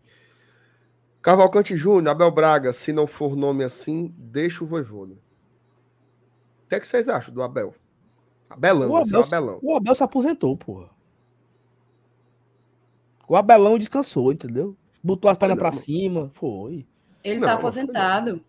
Tá vendo agora só, só de aplicação. O homem Largou. aplicou o dinheiro dele, é perna pra cima, cervejinha, entendeu? Pé na areia, Vinho. caipirinha, água de coco. Ele é O vinho, é do homem- clube, do clube do vinho. Tudo bem. Que inveja dele, viu? Jorge Ué, Sucupira. Ah, nasceu. Ah, meu Deus.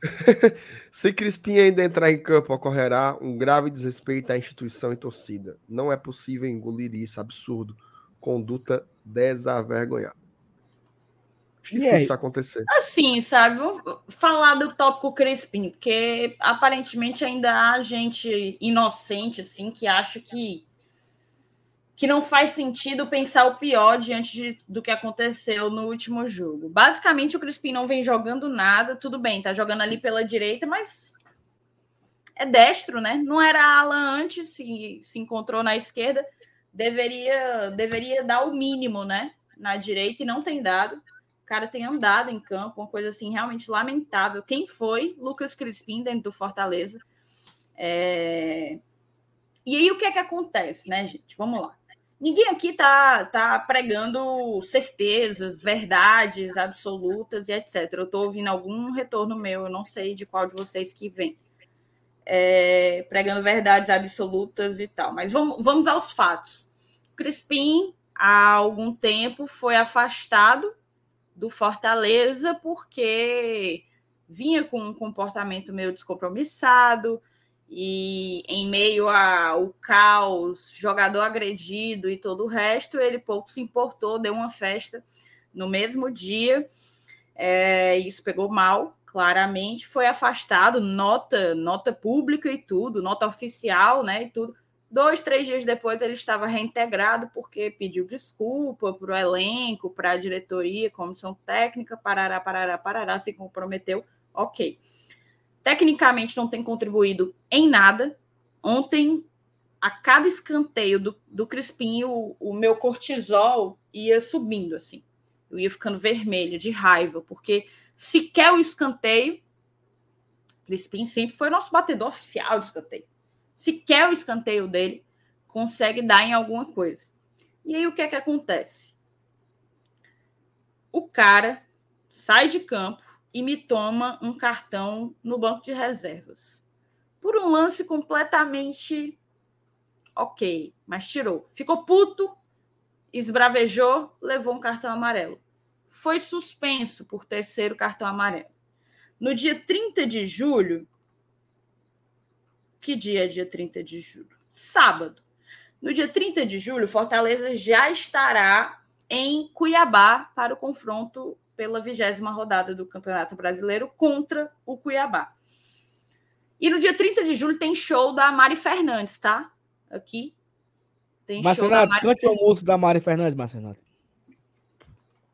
Saulo, infelizmente eu, eu não conheço o trabalho da artista. Conhece. Então, então eu não posso te ajudar. Conhece. Pois é diga aí como é. dela, é.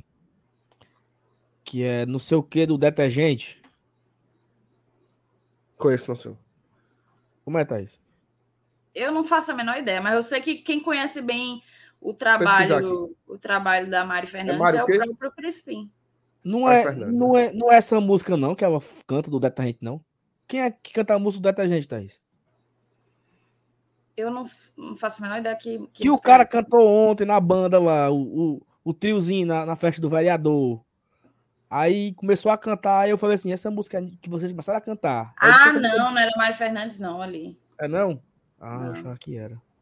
Ó, as músicas mais tocadas delas são Teu Amigo Cuidou.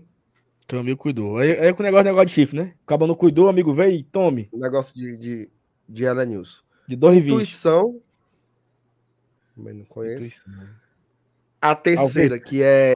peraí, peraí, peraí, é uma... peraí, peraí, peraí. Não é detergente, é alvejante. É a mesma Fa... coisa. Mudou nada, continuo sem saber. Aí a terceira mais tocada dela, Sala, é uma que ela fez com a participação de outro desconhecido, que é o Nathan. Não, ele não é. De... Ah, não. Não. Natanzinho. Conhecido para mim. Eu não sei quem é. Não sei quem é tu é Nathan. Tu nunca ouviu Tem Cabaré é essa noite. É Ai. É dele? Ui, é Ui. dele. Extremamente dele. E tem a versão Ei. de ontem, né? Que é Ai. Ui, tem aleluia essa noite. Ai. Ui. Ei, e, tem, e tem também uma que é aquela puta que não vai aguentar. Já ouviu não essa? Não, isso daí no trabalho que essa daí não, Thais. É porque eu não quero do... falar para ver se não, não quebram aqui a live. A música do engajamento, mas é o PQP. A música do detergente é da Priscila Senna. Lavei a roupa de cama. Tá grudado em mim. A casa toda. Pronto, essa, eu achava que essa música era da abençoada do DVD aí de sábado, entendeu? Oh, é. mas, mas voltando aqui ao fato. Voltando aqui ao fato. A Mari Fernandes vai ter um baita de um show, viu? Agora no dia 30 de julho. Parece que é Mari Sem Fim o nome da, do show. Mário Sem Fim. E aí, meu chapa, é isso. O Crispim vai estar tá vai. de folga. Não sei se ele vai, né? Mas de folga ele vai estar, tá, porque não viajou, não vai viajar. Eu levava. Pode, pode, não pode? Eu Você também levava, só de, só de. Eu levava, só de ruim. Vai se tratar lá, em Cuiabá. Não pode não levar. Não pode não levar. Para treinar. Não, eu quero que você Poder vá para treinar. Pode. Poder, pode. Eu levava. Eu levava pra treinar. Ah, é a gravação do DVD dela. Eu ia perder esse DVD aí, Eve. Porque se eu sou. Se então, eu sou técnico, se eu sou técnico, e a pessoa, e o besouro mangangá, canta aqui no pé do ouvido, ó. Ele levou de propósito, vai ter um show sábado, não sei o que, não sei o que, não sei o que. Como é que é? Ele vai. Não, mas eu não vou jogar. Mas você vai, Então, assim, pode até não ter sido sim. Pode até não ter sido de propósito, tá? Pode até ter, não ter sido.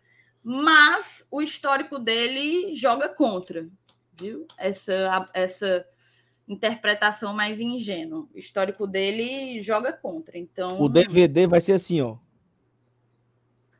Cadê, meu Deus? Mari sem Crispim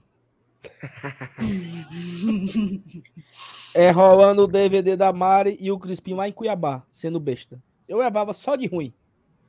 Levava. Ah, eu vai, vai achar ruim? Pois acha. Mas você vai pro, pro, pro jogo.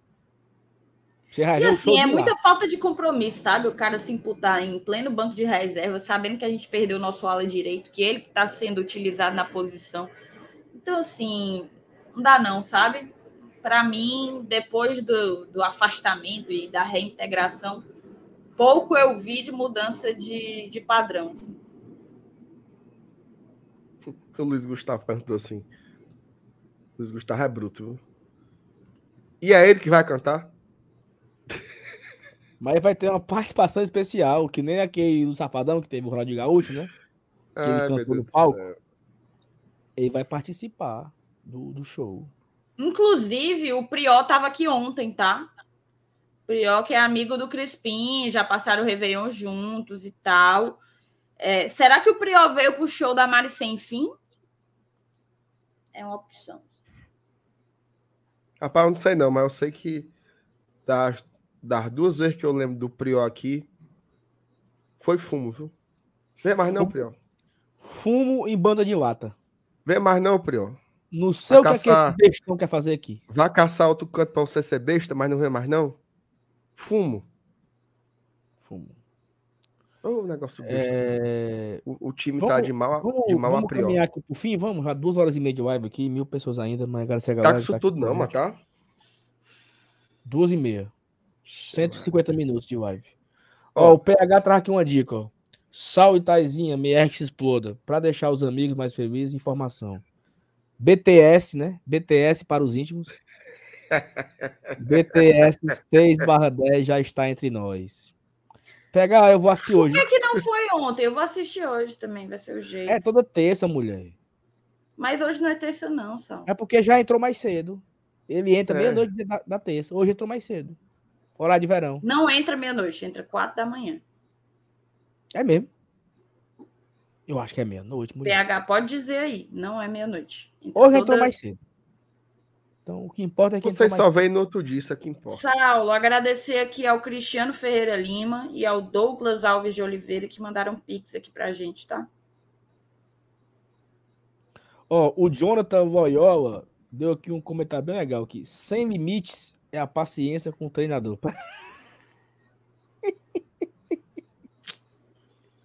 É, Ah, meu Deus do céu. Tem outra Peraí. mensagem aí, Sam. Peraí, peraí. O PH assistiu, não foi na Netflix. Ô, PH, eu não tô acreditando, não.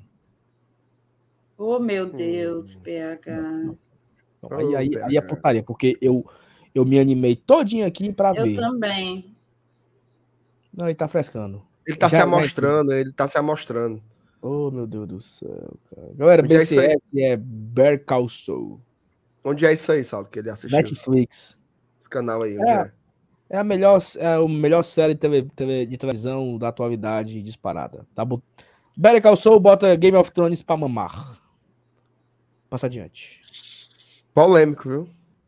Que polêmico, que Polêmico. Ei, Ó, Saulo. Pobre Brasil. Thaís, a qualidade da sua alimentação noturna tá deixando a desejar. Tome a tua. Tá mesmo, tá mesmo, Paulinho. Mas é porque tem hora que só assim vai, assim, sabe? Pra segurar as pontas. E assim, queria encerrar aqui a live, agradecendo a todo mundo as mensagens de carinho pra Thaís no começo e pra mim agora no final. Assim, eu confesso a vocês que eu, eu tô ainda assim um pouco assustado, né? Pô, bicho, o Arthurzinho é tão lindinho, cara, sabe? Inocente. Ele é nada. lindo. E o cara vem assim, sabe? Me esculhambe, parceiro, entendeu? Não tá de boa. Discorde da minha opinião, me, me esculhambe, mas o Arthur não tem nada a ver com isso, pô. Uma criança inocente, fez um ano sábado, e a gente tá aqui no momento Não, super é feliz com ele. desumano, é desrespeitoso, é É, nojento. é de uma é de uma é de uma atrocidade tão grande, sabe assim, de uma maldade tão grande, mesmo assim, sabe, bicho? Que não, não brinque com isso não, parceiro, sabe? Assim, acho que quando a gente era pequeno tinha uma uma, uma, uma regra entre os amigos que mãe ninguém brinca, né? Filho também O não. cara esculhambava o outro, chamava de corno, viado, infeliz das costas oca, oi torto, cabeção, pé torto, orelha de abana peido, mas ninguém mexia com a mãe, porque mãe é mãe, parceiro. Aí o cara vem mexer com o filho, mano, sabe? Então assim, reveja aí, entendeu? Reveja a sua postura. Se você realmente for um, um, um- um pau no cu mesmo, que você se lasque, entendeu? Mas que você. Ah, eu tava brincando. Reveja a brincadeira, parceiro, sabe? Porque tem coisa que não é legal, cara. Não é legal, assim, sabe? Eu tô. Fiquei de boa, assim. Fiquei de boa porque canalha, a gente não sabe quem é, a gente não sabe é, pessoalizar, né? Ah, esse aqui é o fulano, eu vou conseguir. Então o cara tenta se apegar aos comentários positivos, se apegar à turma que gosta da gente.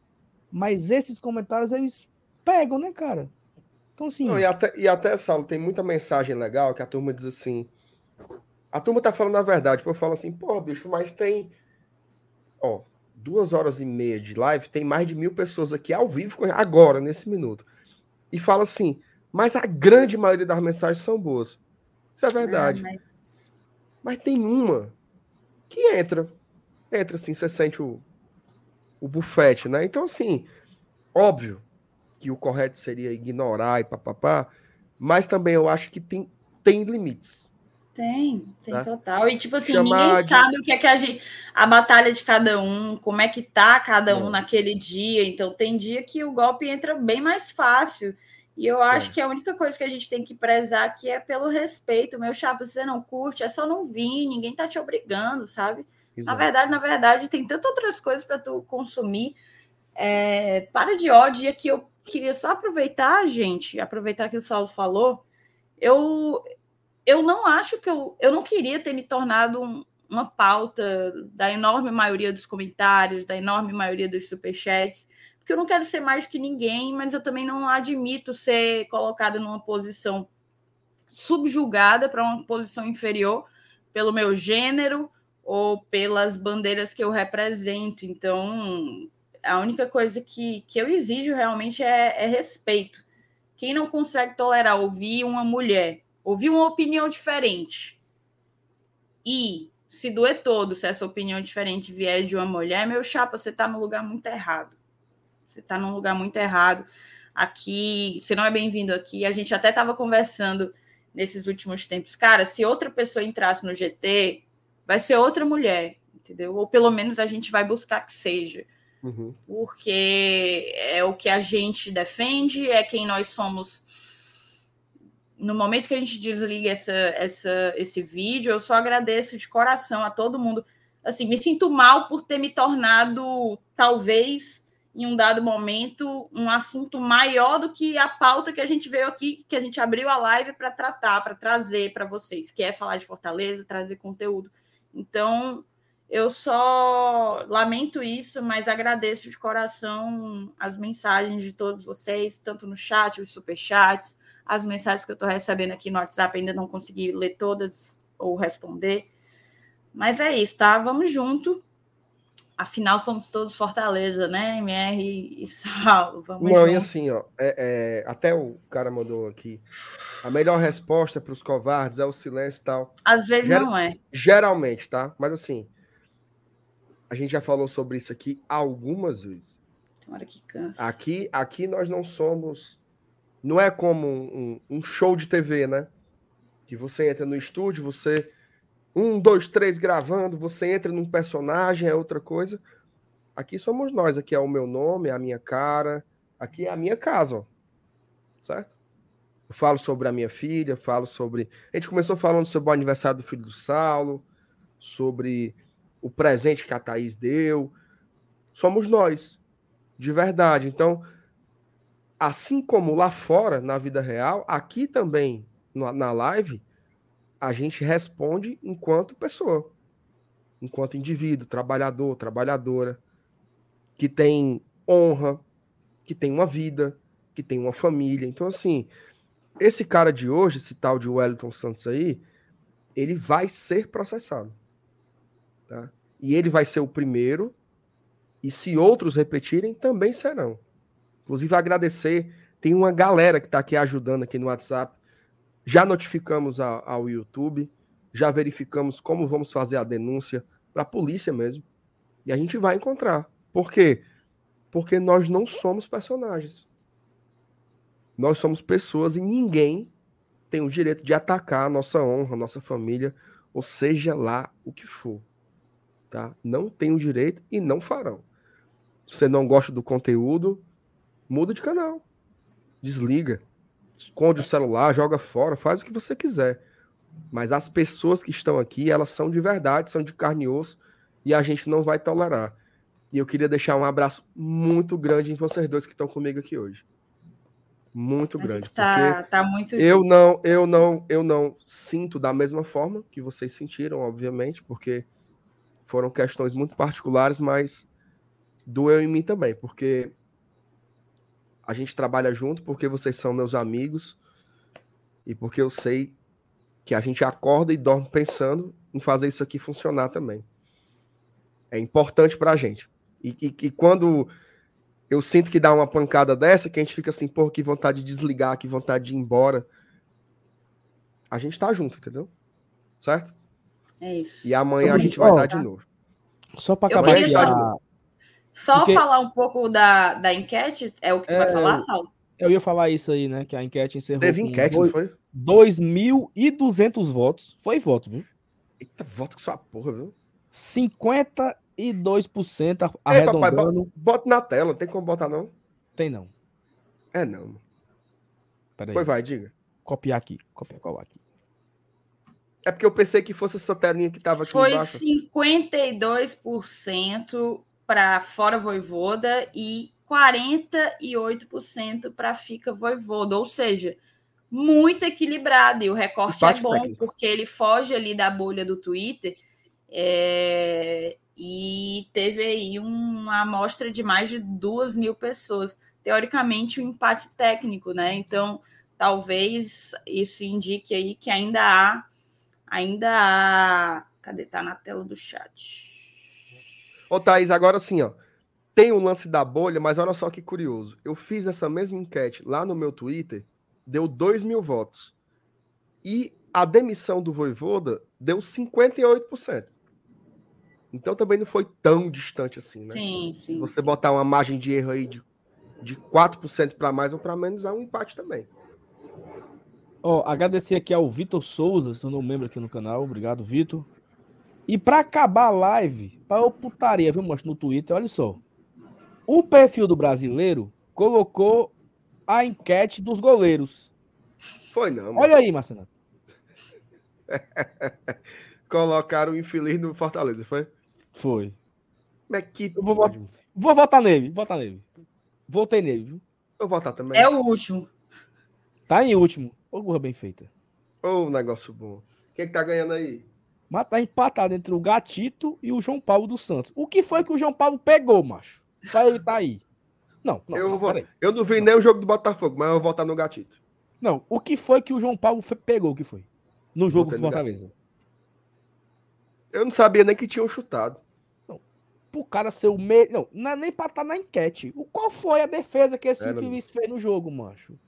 Não, agora eu, eu acho que aí eles pegam quem não tomou gol e botam. O Só Santos pode. não, oh, não. Por que, que não botou o Muralha do Curitiba? Não tomou gol e ganhou. É mesmo. Ou enquete um velha peba, né, mancho? Tire isso aí da tela, tire. Presta não. Oh, meu Deus. Presta não, presta não, presta não. Mas aí. É Ele não, eles não botaram o Muralha, porque o Muralha não fez nenhuma defesa. É porque não é o Muralha. Fez, sim, mas não leva gol, Thaís. O que é que esse João Paulo? Qual foi o chute Fortaleza que ele pegou? Porque eu não tô lembrando, não. Não, te, teve um chute, mas não, não quebrava um, um, um, pacote de sequilho. Não, aí se for um chute velho, no chute velho chupando manga, pelo menos o, o, o Muralha ganhou o jogo, né? Fez os três pontos, voltou para casa com os três pontos. É, tem isso também. E esse cu de grude aí não teve nada. Mas é isso, galera. Obrigado, tá? Tamo junto. Amanhã a gente se encontra aqui de novo no mesmo horário, 8 horas. E é isso, tá? Beijo para todo mundo. Vamos embora nessa. 19 rodadas de ladainha, viu? Vamos ver o que, é que acontece. É chão, viu? Daqui para novembro é chão, viu? Pra mim, o pior, a pior parte é essa. Mas no é mata-mata, Sal, no mata-mata são duas burdoadas. Bufo, e acaba. Acabou. Tchau. Tem mais 19 ainda. 19 ainda. Bora pra cima, se Deus quiser. Vamos. Pior é que falta de fôlego, viu? Vamos que nem aquele filme lá, A Espera de um Milagre. Espera de milagre. É o que nos resta. Beijos para vocês. Tchau, galera. Valeu. Cheiro, cheiro, cheiro. Valeu, Thaís. Valeu, Salim.